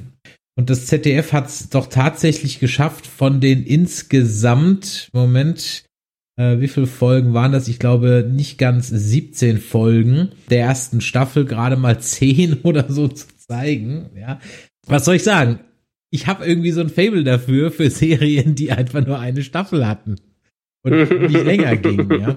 Ich weiß aber noch, ich kann mich auch an gar nichts mehr erinnern, aber ich weiß, dass mich als Kind dieses U-Boot Unterwasser Ding durchaus dicken fasziniert hat. Es gab dann auch immer so einen Wissenschaftler, so einen bösen Wissenschaftler, der hatte irgendwie so ein anderes U-Boot und der wollte halt die ganze Zeit hinter sein Geheimnis kommen und Atlantis finden. Irgendwie so war, war der, der, der ganze Kram. Und ähm, ja, dass äh, der Mann aus Atlantis ja, keine Ahnung, irgendwie, weiß ich nicht, der ist mir hängen geblieben. Ähm, ich weiß, dass die, die auch die Titelmelodie, wir hatten schon ein, zwei Mal über Musik heute, auch die ist mir so ein Ticken ähm, äh, hängen geblieben, aber sonst weiß ich wirklich gar nichts mehr und ich glaube auch nicht, dass man da viel verpasst hat. Aber es war der Karriereauftakt für Patrick Duffy, den man dann ja später noch um, ja, haha, im Denver oder Dallas äh, dann gesehen hat. Eins von beiden, ich weiß gerade nicht. Hm. Ähm, noch ein kurzer Hinweis an, äh, an, an Sascha im Chat, der geschrieben hat, Futurama ist bei Amazon nur auf Deutsch verfügbar.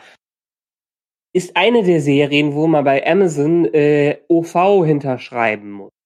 Die also nicht die zwei Tonspuren äh, haben. Wenn du Futurama OV suchst, sind alle Staffeln in OV im Prime eigentlich mit drin, soweit ich es hier gerade sehe. Also äh, dadurch kannst du die, die auch schauen. Ja. Okay, Äh, dann würde ich sagen, weil es gerade im Chat schon genannt wurde und weil wir schon unter Wasser sind und du gerade zwei hintereinander hattest, mache ich jetzt auch meinen zweiten Mach das. hintereinander. Ja.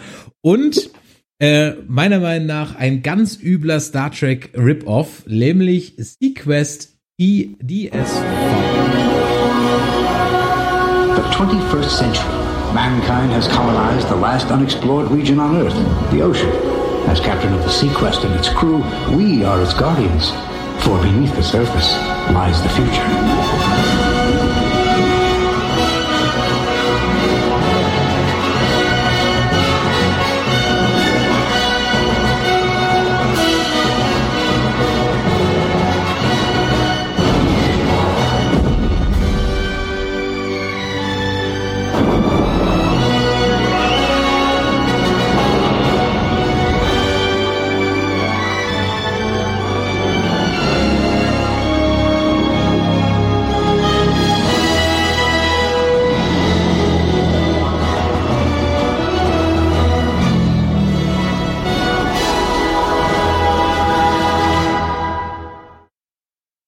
Habe Sequest DSV. Ähm, da muss ich sagen, bevor du jetzt er erklärst, ähm, ich habe so oft da reingeschaltet, habe aber es nie mir angeguckt, weil es mir irgendwie wie die Sci-Fi-Version von Navy CIS vorkam. nee, gar nicht. Wenn, dann ist es eigentlich eher halt die Unterwasserversion von, von, äh, von Star Trek. Ja. Okay, okay. So ein bisschen. Ne? Also das, das, das Setup an Bord der Sequest dieses U-Boots ist schon wie auf einem Föderationsschiff, ja, muss man, muss man ganz äh, klar sagen. Ähm, es spielt neu- 2032, also gar nicht so lange in der Zukunft wo die Menschheit also beginnt, den unbekannten Teil der Erde, nämlich den Ozean zu bevölkern. Und die Sequest, die ist halt eben ein Unterseeboot, das die noch nicht besiedelnden Gebiete der Meere erforscht und kartografieren soll. Und unter der Leitung von ihrem Captain, also gespielt von Roy Scheider, erlebt die Crew dann eben allerhand Abenteuer. Der Henning hat im Chat ganz richtig geschrieben, die Serie hatte sogar ihren eigenen Wesley Crusher. Ähm, das war so ein junges Wunderkind, der einen Delfin hatte, der Darwin hieß, der ein irgendein Gerät umgeschnallt hatte, so dass man dann im Laufe der Serie sogar mit dem Delfin reden konnte. Und äh, das Ganze hat 57 Folgen in drei Staffeln und lieb auf 94 auf RTL. Und äh, ich hab's unregelmäßig, regelmäßig, aber ganz gerne geguckt, muss ich ganz ehrlich sagen. Es hatte ein paar nette Ideen und ähm, Roy Scheider geht halt immer. Ähm, ja, lustigerweise muss ich mir unseren Cast hier nach nochmal wieder anhören, weil ähnlich wie bei RTL 2, wo ich dann weggeschaltet habe, äh, ist mir jetzt der Kopfhörer äh, alle gegangen und ich habe die letzten zwei Minuten nicht mitbekommen. ist, ist, ist ja nicht schlimm, ne? Ich habe nur ein bisschen was über Sequence DSV erzählt. Hast du denn, hast du denn äh, das geguckt? Nein. Also wie gesagt, ich hab's, äh, ich habe reingeschaltet und dachte irgendwie, war mir die Optik zu langweilig. Da habe ich die ganze Zeit an so Navy CIS Sachen gedacht. Ich werde im Chat auch gerade korrigiert, der Delfin gehörte dem Captain. Okay. Mhm. Also, ich sag mal so, für mich war es, für mich war es immer ein, ein Star Trek Rip auf Unterwasser. Okay. Ich mag der Serie da vielleicht ein bisschen Unrecht tun, aber ja, in meiner Wahrnehmung war das halt, ähm, ja, Raumsch äh, Weltall ist schon durch, man mal halt unter der Wasser. Aber es war nicht schlecht. Die, die Tricks waren in Ordnung. Die Computer CGI und so. Das Wunderkind war halt nervig. Das, das, aber gut. Ich weiß gar nicht, warum man als Drehbuchschreiber immer sowas reinschreibt. Glauben die dann, dass sich Teenager damit identifizieren oder so? Dass man dann so eine Person hat, mit der man so bonden kann? Es funktioniert Ich aber weiß- nicht. Ja? weiß nicht unbedingt, ob es die, ähm, ob's an den Drehbuchschreibern liegt, aber ich könnte mir vorstellen, dass das auch immer so eine Marketing-Sache ist, äh, um die Demographic anzusprechen. Ja, keine Ahnung. Also fun- funktioniert nicht. Also ganz selten, wie gesagt, Jake Sisko und Nox sind für mich so die einzigen beiden Teenager, die so äh, äh, für mich funktionieren. Ja, das war also mein Ausflug ins Reich der Meere, der Mann aus Atlantis und Sequest DSV. Wir nähern uns so langsam der Zielgeraden, aber zwei, drei haben wir noch. Genau. Äh, Atlantis ist auch ein wunderbares Stichwort. Äh, mach doch mal gerne Stargate an. Aber gerne doch. I'm under orders to bring you to see General Hammond, sir. He says it's important. It has to do with the Stargate. These people, or aliens, whatever you want to call them, came through, killed four of my people, and went after another using advanced weapons. Howdy! Captain Samantha Carter reporting, sir. I take it you're Colonel O'Neill. Hello, Jack. Welcome back. Dr. Jackson found an entire cartouche on Abydos with a thousand possible coordinates, maybe more. The Stargate can go other places. Colonel Neal, your team will be designated SG-1. I am a Jafar. I have served as a warrior for your enemy. Colonel Ferretti needs medical attention now! I will try to bring Shari home with me on that day. This time there really are barbarians. They're called ghouls. And they really are at the gate. That one! We are the only line of defense protecting this planet. Get me the hell out of here! Colonel Mayburn, sir. NID. Talk about failing upwards. It is cold with that vessel. If we don't go through what I saw in the other reality could happen here, this whole planet could be wiped out. Hey, Pops. Silence! I can save these people! She's out there somewhere, Jack. She's a scar. So what do we do? We find her. It's an honor serving with you two, Colonel. My first teacher, Braytak.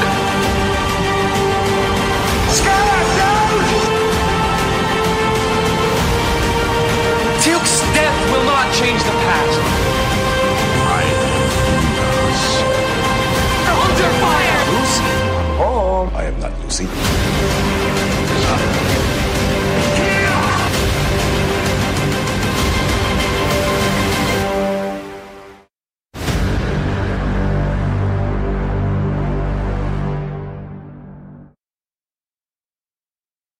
Wofür steht SG1?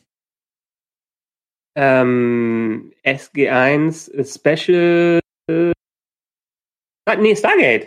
SG, also das T- Stargate Team SG1. Okay. Verstehst du? Ja. Ja, ja. In, Alles gut. Ja, ja. Ich dachte nur, vielleicht erwischt dich auf dem falschen Fuß, weil du mir seit Jahren immer mit Stargate in den Ohren liegst ähm, und äh, vielleicht dann so dieses elementare Basic-Wissen einem nicht einfällt. Wie viel Folgen waren das? Ich weiß, ich habe mal alles von Anfang bis Ende geguckt und war etliche Wochen mit beschäftigt. 240, äh, 14 Folgen in 10 Staffeln. Ähm, das Ding ist 10 Jahre lang gelaufen. Äh, 1997 bis 2007. Die erste Folge, die ich damals geschaut habe, äh, war, glaube ich, äh, die Qualen des Tantalus oder so, wo die ähm, mit ähm, der der Finderin der Stargate durchs Tor gehen und ihren alten ähm, äh, Lover wiederfinden. Und danach bin ich hängen geblieben. Das dürfte so ungefähr 97 gewesen äh, sein. Ich habe weitergeguckt und weitergeguckt, bis irgendwann, ich habe Jahr für Jahr geschaut, bis ich, glaube ich, ab der vierten Staffel nicht mehr abwarten konnte. Und ab dann, Stargate ist dafür verantwortlich, dass ich ein O-Ton-Fanatiker bin. Weil, weil ich konnte nicht warten, bis ich, glaube ich, nach dem Tod von Daniel äh, Jackson äh, weiter gucken konnte und sehen wollte, wie es geht, weil, weitergeht. Und dann habe ich mir irgendwie über damals, glaube ich, noch FTPs äh, die Episoden irgendwie besorgt und dann weitergeschaut. Und seitdem, Stargate hat mich richtig, nicht, die Schule hat mich richtig Englisch gelehrt, sondern Stargate hat mich richtig Englisch äh, gelehrt und seitdem gucke ich englische Serien. Und es ist weiterhin eine meiner liebsten Serien, die ich alle zehn Staffeln habe ich in der Sonderedition der limit limitierten äh, Silberboxen, wo man am Ende nur sogar ein kleines Stargate dabei bekommen hat. Ich habe eine davon mir von Chris Judge, einem Tiereid-Darsteller, signieren lassen und letztendlich für alle, die noch nicht das geguckt haben, worum geht's bei Stargate? Stargate, äh, es gibt einen ersten Film von 1994, Roland Emmerich hat den gemacht mit James Spader und Kurt Russell. Äh, äh, geht um ein altes Artefakt, was in Ägypten ausgegraben wurde, was sich als Sternentor entpuppt, wo eine militärische Einheit mit einem Wissenschaftler Dr. Daniel Jackson auf einen Planeten geschickt wird, um zu erkunden, worum es äh, da geht. Die treffen auf ein gottgleiches We äh, Wesen, den Sonnengott Ra aus unserer alten Mythologie und müssen dann am Ende den Planeten befreien und entkommen. In der Serie wird das Ganze wieder aufgegriffen. Einige Jahre später wird plötzlich das Stargate reaktiviert. Äh, einer der totgeglaubten, äh, ein totgeglaubter Gott kommt da durch, wo die denken, das wäre der Sonnengott. Deshalb wird ein neues Team äh, herausgeschickt, zusammen mit Daniel äh, äh, Jackson und äh, Captain Jack O'Neill, um zu schauen, ob denn wirklich Ra gestorben äh, ist. Und daraus erwächst dann zehn Staffeln eine Mythologie, ähm, die es damals, glaube ich, schon in der ersten Staffel mit Star Trek aufnehmen wollte, aber dann ähnlich groß und tief geworden ist wie äh, Franchise, das äh, Star Trek Franchise selber. Das äh, mit Stargate Atlantis, Stargate Universe drei Spin-off-Serien bekommen hat, die leider beide nicht so ganz langlebig und nicht so gut waren wie das äh, Original, aber dementsprechend doch, ähm, es gab vor Jahr, ein paar Jahren nochmal eine Webserie, die es versucht hat, wieder aufzugreifen und Roland Emmerich wollte sogar ein Sequel dazu machen. Das ist zum Glück nicht passiert, dass er Teil zwei und drei gedreht hat, weil da hätte er nämlich auch sämtliche TV- äh, Ereignisse ignoriert. Aber für mich eine meiner weiterhin absoluten Lieblingsserien, die vielleicht heutzutage immer noch etwas trashig ist, aber die ich mir immer wieder reinschmeißen kann. Ja, ich hab's auf dein Zutun. Da haben wir ja noch zusammen in einem Büro gesessen. Ist auch schon ja. fast bald zehn Jahre her. ähm, da hast du mir das so oft angepriesen, bis ich, hast du mir, glaube ich, nicht mal die Box ausgeliehen. Ich glaube, du hast sie mir ausgeliehen. Ähm, das kann gut sein, ja. Ich glaube ja. Und dann habe ich mir die ja halt innerhalb von, lass es acht, zwölf, ein halbes Jahr, ich weiß es nicht mehr, angeguckt. Und zwar habe ich mir wirklich komplett SG1 angeschaut, inklusive komplett Atlantis und ein paar Folgen Universe, aber dann hatte ich so ein Overkill. Es war die ersten Folgen wirklich hart.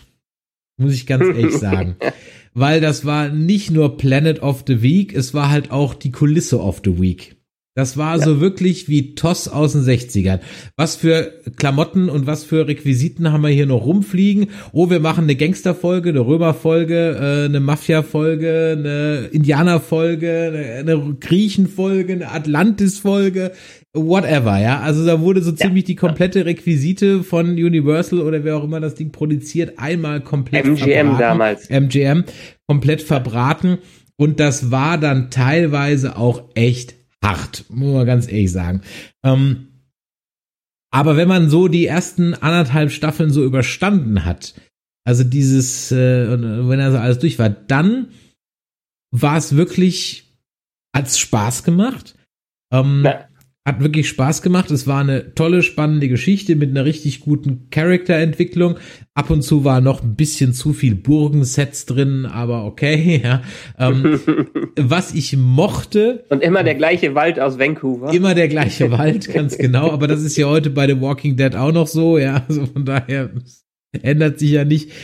Was ich mochte, war so dieser, dass es sich an einigen Stellen dann selber nicht allzu ernst genommen hat. Ich mochte, ich weiß gar nicht mehr was, als sie ihr erstes richtiges Raumschiff kriegen und ich glaube, der, ähm, äh, der Colonel O'Neill sagt, man soll es halt Enterprise nennen. Welchen schrecklichen Sinne, ja. Oder er sich irgendwie irgendwelchen Aliens als Homer Simpson vorstellt, glaube ich. Ja. Ja, ich meine, Colonel Homer O'Neill, großer Simpsons-Fan, also von ähm, daher. Das fand ich natürlich ganz großartig, ja. Äh, Das war, das war wirklich sensationell, so diese, diese kleinen Dinger.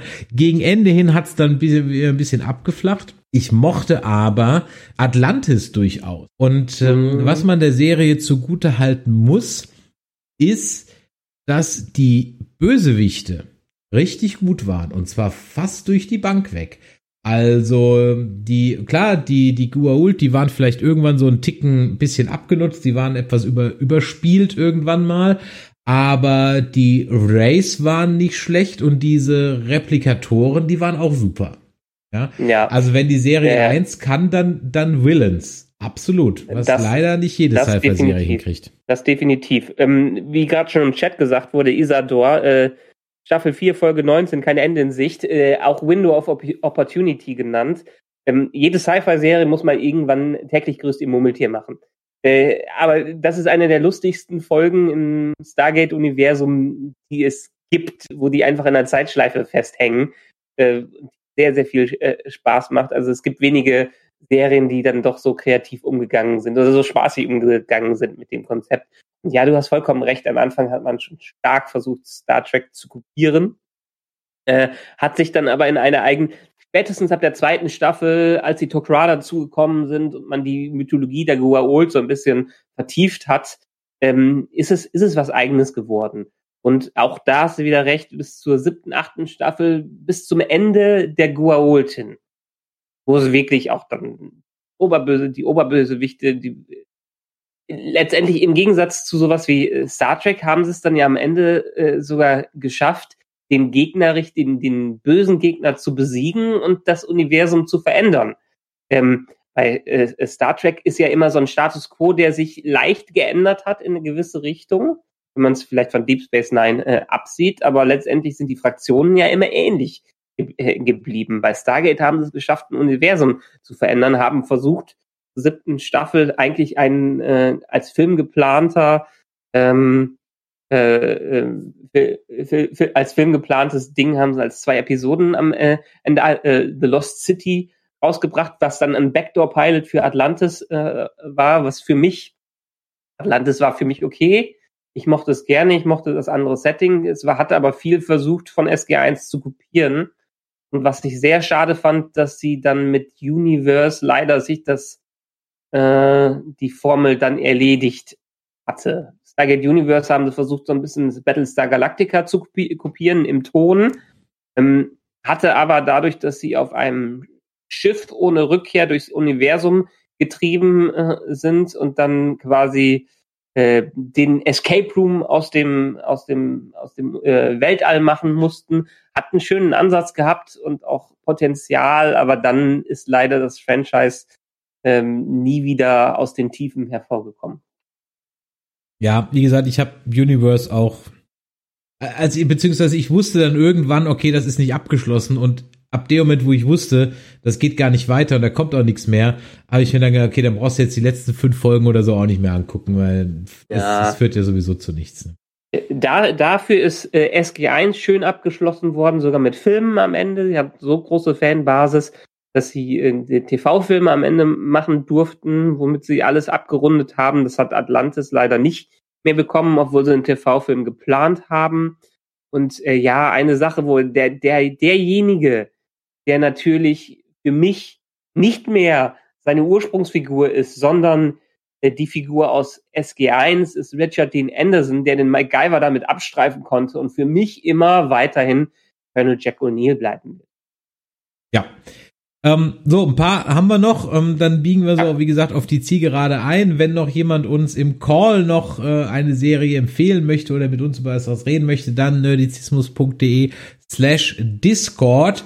Ähm, da dann in den Warteraum, dann können wir mit euch reden. So, jetzt suche ich mir noch was raus.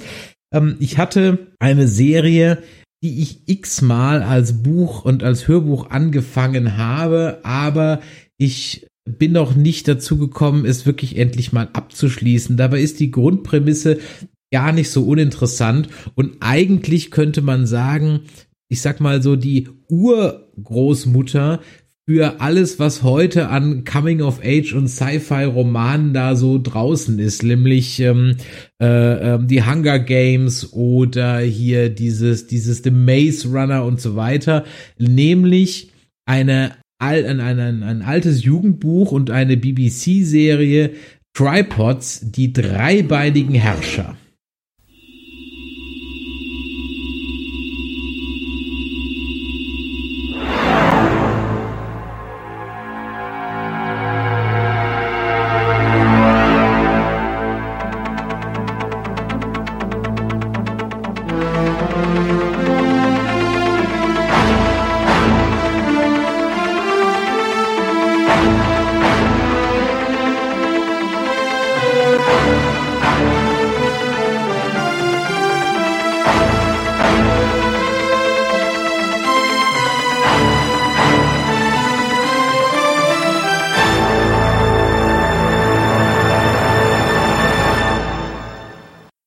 Ja, das mal so ein erster Eindruck von den dreibeinigen Herrschern. Drypods lief in den 80ern immer sonntags im ZDF ähm, ab 86.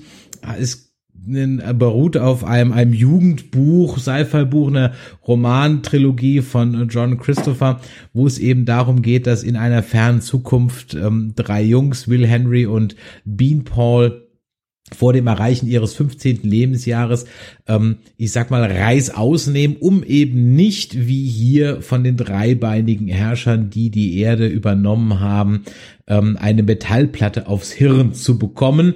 Und ähm, ja, sie begeben sich dann in so ein bisschen auf so eine Coming-of-Age-Geschichte. Das war so eine richtig klassische BBC-Serie, die hat auch so diesen Look, den so eine BBC-Serie hat. Ja, Äh, dieses ich kann es gar nicht beschreiben, das war, ich weiß gar nicht, wurde das alles auf Video aufgenommen, aber egal, ob du Catweasel guckst oder ob du ähm, der Doktor und das liebe Vieh schaust oder Black Adder oder was auch immer, diese BBC-Serien hatten diesen verwaschenen VHS-Look. Ich kann es mir, ich weiß nicht, woran das ist. Lennig, vielleicht, äh, im, äh, vielleicht weißt du das, warum das bei der BBC alles irgendwie so gleich aussah. Ähm, ich war zu jung dafür, ich habe es wahrgenommen. Man hat's, ich li- lief halt so nebenher, weil kam ja sonst nichts anderes, aber ich hab's nicht geguckt. Ich hab's dann Jahre später mal auf YouTube, könnt ihr es übrigens mehr oder weniger komplett gucken, auch auf Deutsch. Nicht schlecht, Herr Specht, kann man dazu nur sagen. Nicht schlecht, Herr Specht. Also wer auf so britische Dinger steht, so ein bisschen in der Tradition von Doctor Who oder Krieg der Welten, wird da wirklich gut bedient. Und wie gesagt, diese Coming-of-Age-Geschichte ist durchaus so eine Urgroßmutter für alles, was wir heute mit Katniss und Co. haben. Also sagen wir mal so, was ich jetzt gerade gesehen habe, könnte ich mir wunderbar als Intro für irgendeine Neuverfilmung äh, vorstellen. Also es hat für mich visuell auf jeden Fall erzählerisch Potenzial gehabt. Ähm, ist bestimmt ganz interessant, aber habe ich vorher noch nie was von gehört. Okay. Ja, Kai, also wie gesagt, nur empfehlen. Also die Bücher sind toll. Die Bücher sind wirklich toll. Ich weiß nicht, ob die Serie zu Ende ist. Ich bin mir da nicht hundertprozentig sicher, weil es gibt nur zwei Staffeln und ich glaube, die Serie erzählt, es hört dann in der Mitte, hört aber im zweiten Buch auf. Ähm, Und äh, von daher muss man dann das Buch zu Ende lesen.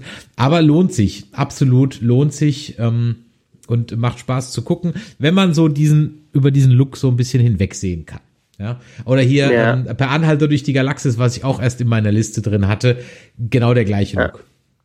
Ja. Ich, ich schreite mal ganz kurz in die Diskussion hier im Chat ein. Äh, Mein Lieblingsdoktor ist auch weiterhin Matt Smith, der Nummer 11, äh, den, mit dem ich damals richtig angefangen habe. Vorher habe ich es versucht, es war mir zu trashig, aber mit Matt Smith bin ich dann äh, richtig eingestiegen. Das nur so nebenbei. So, dann würde ich sagen, jeder einen noch. Ja, dann, dann mach mal äh, NGE bei mir. Neon Genesis Evangelion.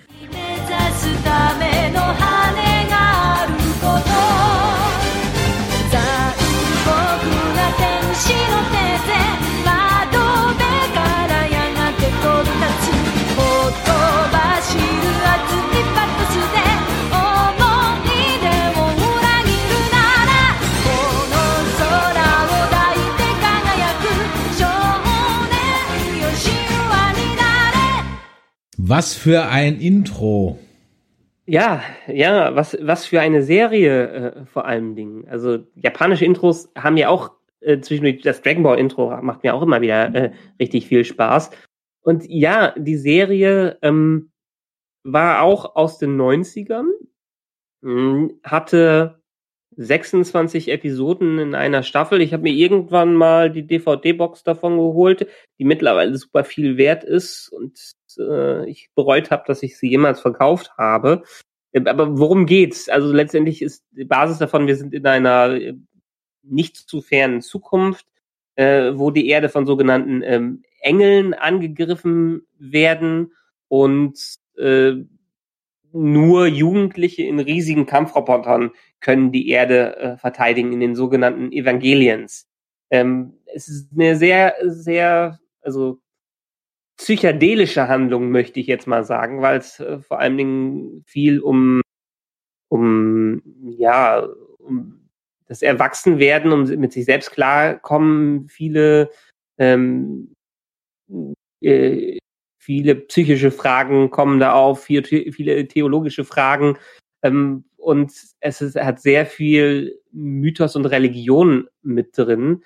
Und sagen wir mal so, die erste Serie ist heutzutage gar nicht mehr so einfach zu, äh, zu gucken. Da reinzukommen, die Animationen sind okay, aber nicht die besten. Und es hatte auch irgendwie, die haben drei, zwei oder drei verschiedene Enden für die Serie geschrieben, ähm, die in Filmen später rauskamen, weil kein Schwein das Ende der Serie an sich kapiert hat. Okay. Äh, Selbst die Macher haben es wahrscheinlich nicht, äh, nicht kapiert, weil es äh, so abge abgehoben äh, war. Äh, wird heutzutage noch viel im Cosplay genommen, aber vor ein paar Jahren haben sie damit angefangen, die Serie nochmal zu rebooten mit wirklich guten Animationen und einem neuen Narrativ, ähm, das mit Evangelion 1.0 mit 1.1 angefangen hat, mit 2.2 weitergegangen ist, mit 3.3 und jetzt kommt irgendwann 4.0 raus. Es ist irgendwie fünf, sechs Jahre mindestens zwischen jeder, jeder Neuauflage. Aber das ist, das ist Anime pur und wer Spaß an Anime und großen Robotern hat und ein bisschen Sci-Fi-Zukunft, der kann sich die wirklich gut anschauen. Also da äh, tust du mir jetzt gerade einen Gefallen, weil ich habe das durchaus zwei, dreimal wahrgenommen, diese Serie, und dachte mir, ach, es könnte mir eigentlich irgendwie gefallen. Aber wie das so oft ist, weiß ich dann halt gar nicht, wo fange ich jetzt an. Bei Ghost in the Shell ist das ja ähnlich. Da gibt so viele Ghost in the Shell Iterationen und alle haben es irgendwie eine Ja. Nummer und du weißt dann gar nicht, wo fange ich jetzt eigentlich irgendwie an, wenn es da nicht gerade zumindest mal einen Film gibt, mit dem man irgendwie anfangen kann. Das heißt aber, Mhm. du sagst, wenn man, und ich habe die erste, die allererste Folge mir angeguckt, jetzt auf Netflix, und jetzt schreibt gerade die Daria im, im Chat, äh, dass auf Netflix eine neue Synchro ist. Siehst, du, das habe ich gar nicht gemerkt. We- weiß ich ja gar nicht. Ähm, von daher kann ich da natürlich auch keinen Nerd Rage bekommen, weil ich die alte Synchro nicht kenne. Aber ich bin damit nicht so warm geworden. Und dann habe ich halt eben gesehen, wie du gerade eben gesagt hast, ach 1-1 und 2-2. Aber ich wusste gar nicht, wo ich damit anfangen soll. Das heißt, also ich könnte auch mit 1-1 einfach anfangen. Genau, lass die alte Serie hinter dir. Ich muss sagen, selbst auch hier, die Synchro war nie so toll. Also das, vielleicht kennst du Anime-Synchros aus den 90er Jahren. Ja, da war mindestens ein, einmal die Synchronstimme von Jodie Foster dabei und ähm, alle anderen waren auch sehr bekannt. Und die waren bis auf sie alle nicht gut. Die Mhm. waren alle nicht, nicht gut gemacht. Auch hier bei der Serie. Ich habe sie mir dann, weil ich es gucken wollte, mit Japanisch, mit deutschen Untertiteln angeschaut. Das, weil das lief sogar, lief sogar in den 90ern oder Ende, ähm, Anfang der 2000er lief, liefen diese Fassungen auf Arte, äh, Japanisch mit ähm, deutschen Untertitel, was eigentlich die beste Art und Weise ist, um sich das anzuschauen. Die, die englische Synchro ist auch, glaube ich, noch ganz okay. Ich weiß es nicht, wie bei, des, bei den Neuauflagen ist, aber wenn du was anfangen willst und dann da reinkommen willst, schau, fang mit äh, Evangelion 1.1 1, äh, 1.11 an und dann 2.22. Aber stell dich darauf ein, dass es noch nicht zu Ende ist. Und zwischen Okay. den einzelnen äh, Filmen ist leider jetzt, ich glaube, es war sogar, ich guck mal eben ganz gut nach, 2.2 ist 2009 rausgekommen. 3.3 ist 2012 rausgekommen und 4.0 kannst du dir ausrechnen, ist heute immer noch nicht, nicht raus. Also die brauchen echt lange damit. Dafür äh, wir, kommen, kommen super Sa- Sachen da raus. Und ich glaube, eins der wenigen Sachen neben Dragon Ball, wo Anfang der 2000er die meisten Anime-Musikvideos mitgemacht worden sind. Okay. Ja gut, also gut, ich meine, kann ich, wie viele Folgen ist da so in der Staffel? Ja, wie Ungefähr? gesagt, es ist 26 Folgen in der Ah ja, ersten, okay. äh, in die eine Staffel. Äh, Nicht ja abgeschlossen mit einem komischen Ende. Dann gab's äh, den Versuch mit Death and Rebirth, das nochmal umzuschreiben und dann The End of Evangelion hat's nochmal umgeschrieben. Okay. Äh, Und dann versuchen sie es jetzt nochmal mit dieser Neuauflage neu zu machen. Also fangen mit der neuen an und Alles dann, klar. Ist, dann ist gut. Ja. Gut. Dann probiere ich das mal. So, jetzt hatte ich ähm, gesagt, ich habe ich hab noch eine Menge auf der Liste und auch viel, was im Chat genannt wurde. Und ihr könnt euch sicher sein, wir werden dieses Format sowieso öfter machen. Ja, also sagt das mal weiter. An der Stelle möchte ich auch mal ganz kurz vielleicht mal so einen ganz kleinen Ticken mal ein bisschen Self-Promo machen. Wenn ich das nämlich immer am Ende mache, sehe ich ja bei den Verlaufskurven, bei der Attention, dass die dann schon runtergeht, sobald wir uns aufs Ende ähm, äh, fokussieren. Heute machen wir das mal zwischendrin. Wir haben nämlich auf Twitter eine kleine Umfrage gemacht und ich wollte mal so ein bisschen wissen, wie habt ihr eigentlich von Nerdizismus erfahren? Und sehr überraschend fand ich dann doch, dass neben ähm, Social Media Beiträgen, wo wir sehr aktiv sind, am zweithäufigsten doch eine Empfehlung durch Freunde vorgenommen wurde, wie ihr zu uns gekommen seid. Und deswegen an der Stelle auch nochmal der Aufruf, wenn ihr also morgen früh auf der Arbeit seid, dann erzählt doch mal von diesem netten Stream und dass wir nächsten Montag einen Stream zu WandaVision haben. Das wird dieses Jahr auch äh, sehr beliebt und dann im Grunde genommen, ihr euren Freunden mal sagen könnt, dass wir nämlich alle 14 Tage montags hier Nerdizismus live haben, ist wie Domian für Nerds. Ja, es dürfen gerne noch mehr Leute anrufen. Dafür sind wir da, um mit euch zu sprechen. Also von daher freuen wir uns natürlich drauf. Also empfehlt uns weiter. Das hilft so einer Show einfach immer am meisten. So, dann würde ich, ich, sagen. ich sage auch Ja? gerade hier, es, es wurde mir widersprochen im Chat zu der Synchro. Äh, Und dann habe ich gesagt, äh, Daria, glasklar, wenn du mir widersprichst, dann komm in Discord und direkt.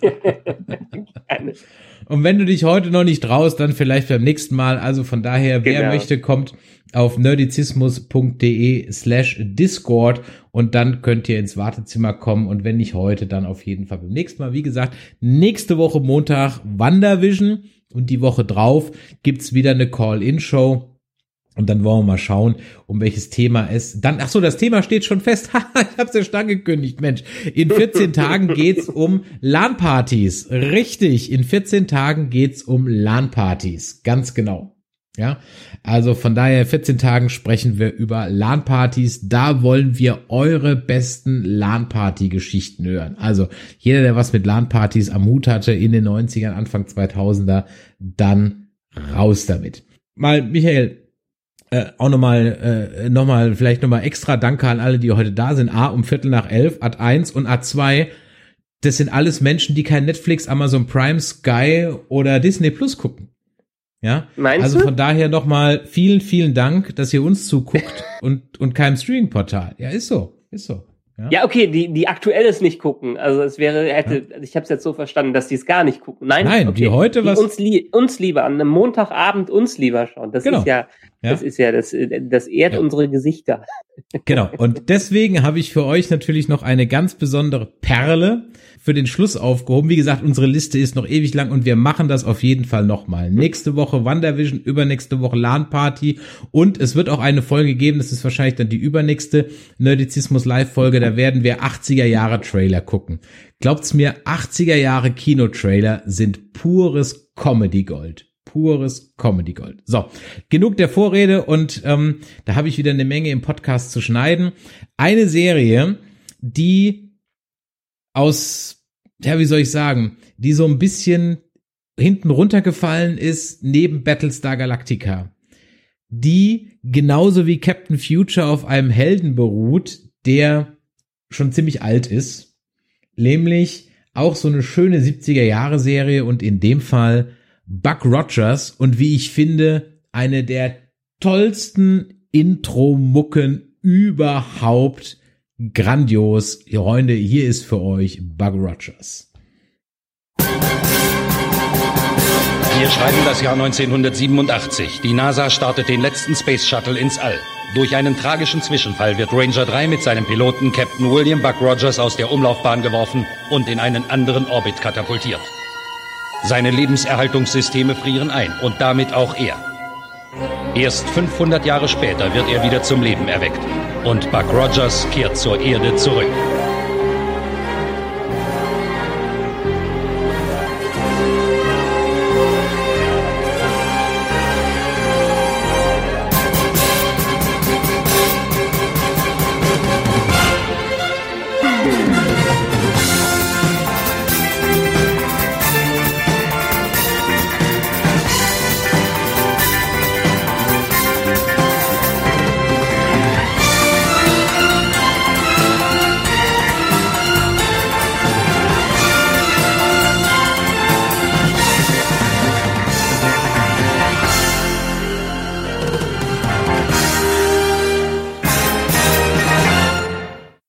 Rogers ist eine Serie aus den äh, von 79, kam natürlich so ein bisschen auf in dem ganzen ähm, in dem ganzen Star Wars Hype, ja, wo man dann schnell was raushauen musste, aber wie gesagt, basiert auf äh, alten Comics und äh, hat zwei Staffeln immerhin gehabt, gab einen Film dazu und über den Film bin ich auch dazu gekommen. Der Film war im Grunde genommen nichts anderes als ich sag mal die ersten vier Folgen halt zusammengeschnitten, wie man das so gemacht hat, so wie Battlestar Galactica 1980, die ja im Grunde genommen auch einfach nur ein paar Serienfolgen so zusammengeschnitten war.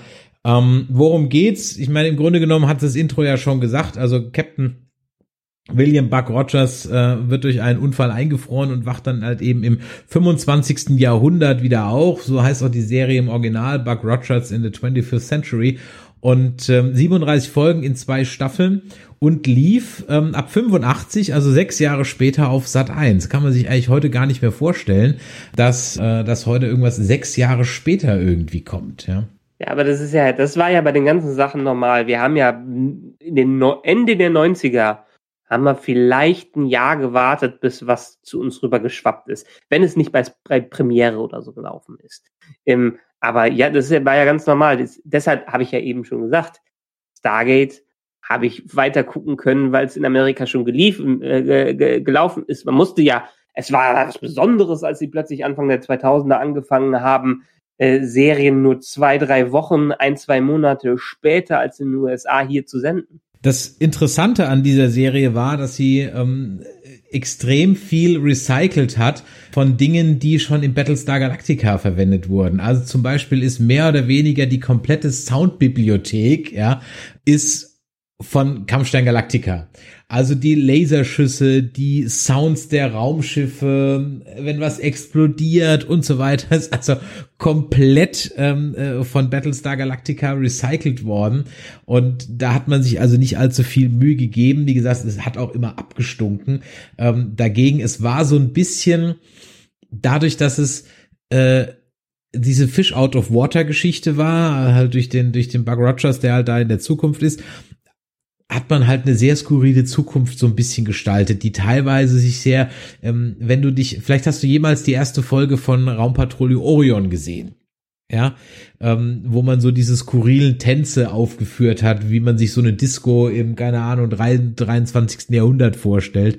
So ähnlich Mhm. war das Ganze da auch. Ich muss aber sagen, es hat einfach mit den catchigsten Theme-Song, den ich mir so vorstellen kann. Das, das Ding ist einfach, das ist, da ist alles drin. Das ist so 80er Jahre Serienkonglomerat an Musik. Ja, da ist so, da, da ist so alles drin. Das ist Heldenepos, das ist eingängig, das ist ein bisschen drüber, ein bisschen schmalzig drüber. Ähm, es könnte so beim ESC gelaufen sein. Ja, also ganz, ganz, ganz, ganz groß. Also Buck Rogers, die Serie ganz knicken, aber die Mucke ist ganz großartig. So. Hier wird im Chat gef äh, gefragt, müsste ein Mensch von heute im 25. Jahrhundert nicht Tag für Tag überfordert sein? Ein Mensch aus dem 16. Jahrhundert in unserer Zeit würde an der Klospülung scheitern. Ja, äh, frag doch mal bei Star Trek Discovery nach. ja, wenn du, wenn, wenn du Michaela an deiner Seite hast, kann natürlich nichts passieren. Ich meine, im Grunde genommen vollkommen, ich, da haben wir in unserer Discovery-Besprechung wirklich gar nicht drüber gesprochen, dass eigentlich der Fakt des Überfordertseins einer Crew tausend Jahre später überhaupt, das, das wird überhaupt nicht thematisiert. Doch, wo die haben gerade ein bisschen am, die haben es ein bisschen am Rande gemacht, Ja, weil Rande, sie in ja. Stresssituationen waren. Aber das haben sie schon beiseite geschoben. Ich meine, jeder kann sofort diese Instrumente bedienen, also sofort. Ja, ich meine, Detmar ist sofort wieder der. Komm, ist ein anderer Cast und ein anderes Thema. ähm, Michael, das darf ich für dich als letztes für heute raussuchen. Ach so, du machst, ich, ich dachte, ich hätte schon mein letztes gehabt. Ja gut, ähm, dann habe ich ja nur noch die, die Extreme Ghostbusters. Ja, du hättest doch noch den anderen hier. Aber äh, dann nehmen wir den. Wen, wen, Sachen- was war noch der andere? Inspector Gadget hättest, hättest du noch gehabt. Ach so, dann machen wir die Extreme Ghostbusters. Dann machen wir mal die Extreme Ghostbusters. Hören wir mal auf einer Comedy-Note auf.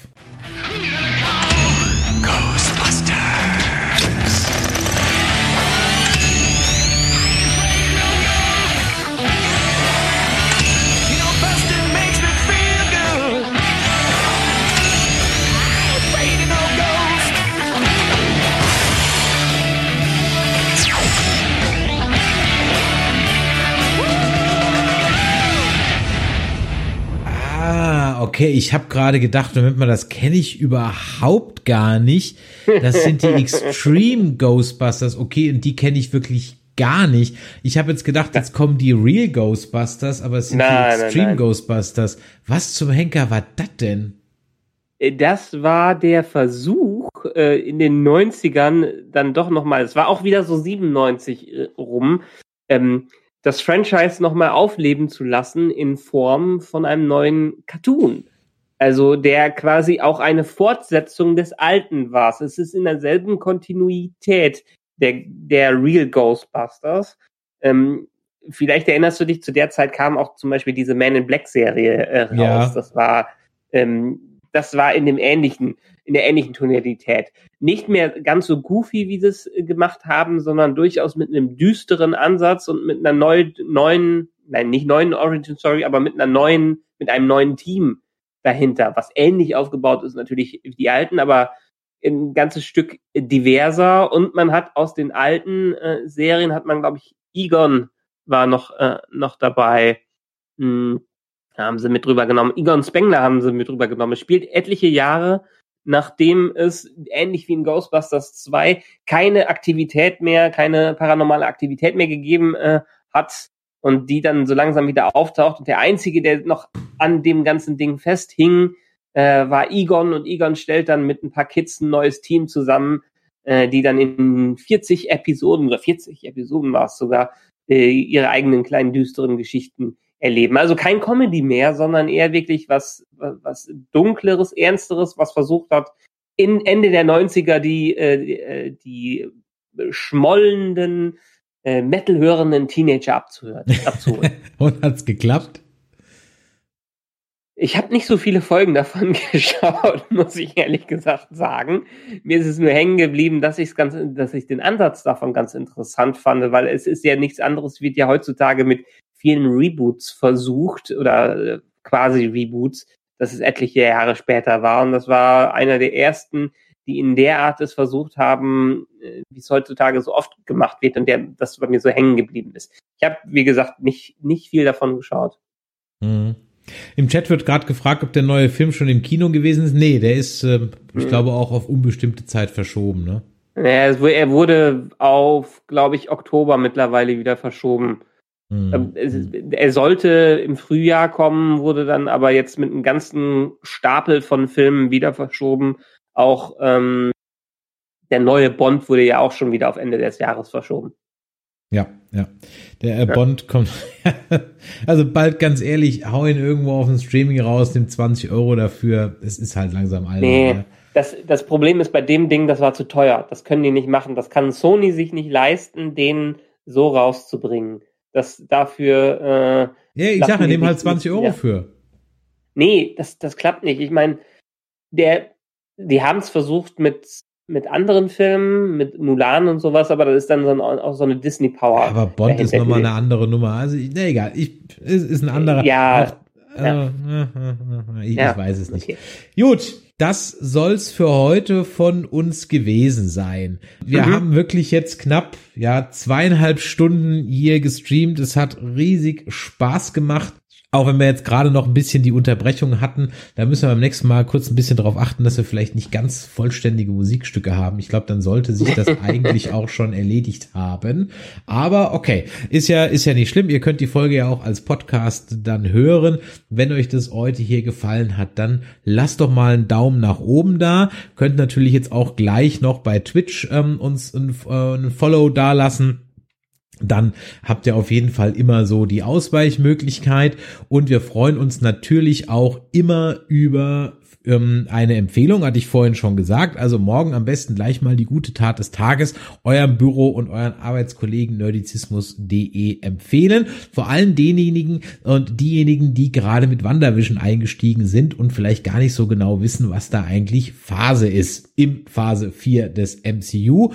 Stichwort Wandervision, Montag 21 Uhr sind wir wieder mit WandaVision da. Dann in großer Besetzung wieder. Michael, du wirst da sein. Lea wird da sein. Das Forever Nerd Girl wird da sein. Das heißt, ich und Forever Nerd Girl casten wieder von der Couch aus, ja, ähm, und holen euch dazu. Euch, den Chat natürlich, holen wir auch gerne dazu. Und dann sehen wir uns bei Nerdizismus live wieder. Das ist dann also der 8. Februar, wenn es um das Thema LAN-Partys geht. Also alle, die ihr in den 90ern und Anfang 2000er auf LAN-Partys wart, kommt vorbei, kommt in den Chat und erzählt uns eure, am besten auch im Discord, uns eure Geschichten über eure LAN-Partys, eure besten LAN-Party-Ideen. Ja, Wir, wir wissen ja, dass habt. mindestens der Gordon dabei sein wird. Ja, der Gordon wird auf jeden Fall dabei sein, ja. Eure besten LAN-Party-Geschichten. Was habt ihr erlebt? Was habt ihr gezockt? Erzählt uns davon. Wir wollen das hören. Auf nerdizismus.de slash Discord.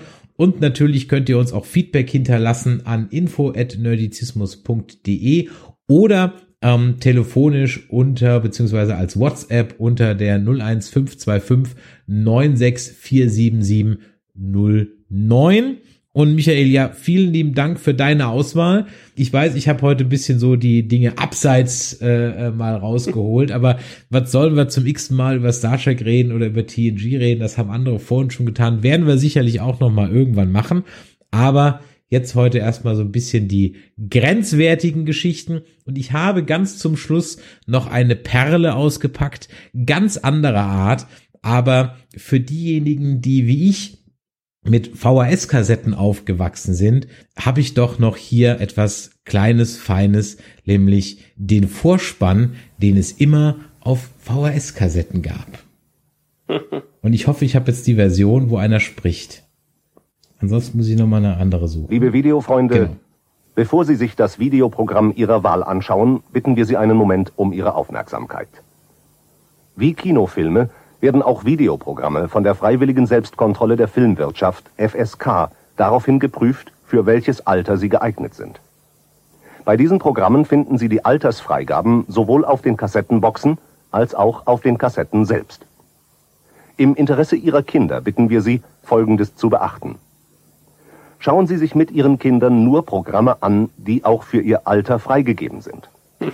Achten Sie darauf, dass sich Ihre Kinder und deren Freunde auch in Ihrer Abwesenheit nur die Programme anschauen, Ja. die für Ihr Alter geeignet Genau. und entsprechend gekennzeichnet sind. Sprechen Sie mit Ihren Kindern über Altersfreigaben und bitten Sie insbesondere ältere Geschwister mit Mhm. darauf zu achten, dass sie sich keine Programme gemeinsam anschauen, die für jüngere Familienmitglieder oder auch Freunde nicht geeignet sind. Alle Kinder sind so Weitere vernünftig. Informationen zum Thema Ja. Video- und Jugendschutz erhalten Sie bei Ihrem Videofachhändler oder beim Bundesverband Videofachhändler ist auch so ein Beruf mit Katharinenstraße Zukunft. 11, Natürlich. 2000 Hamburg 11.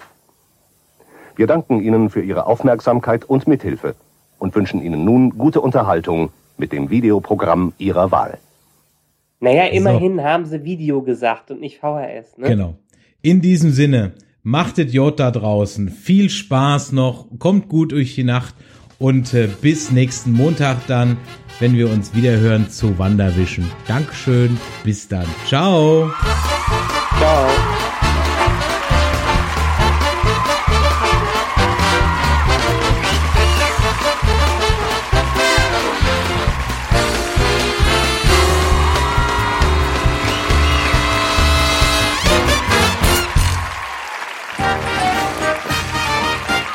Eine Produktion des Podcast Imperiums.